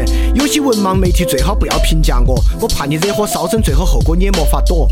反正我的世界深渊从来不在我，我不锤你，公益暗中帮我。你们要想票儿赚够我不得管，但你们还想搬弄是非事不过三。回去守好你的一亩三分地，重要的公共话题你们最好不要出来参与。一天到晚资本主义批判的爽，又还想专营拿个苹果的奖，票子、面子、里子一举三得，你在做梦。要的太多了，结果效果只有个碰。我的东西一百年之后还有人听，你的节目一个月后肯定无人问津。上面的内容最好不要对号入座，我怕你生意遭不住去病床久卧。不过你做的事情也是舍本逐末，基本是助纣为虐，粉饰太平。我早就看懂了你的骨气，基本等于零。哪天央视搞博客大赛，你肯定第一个报名。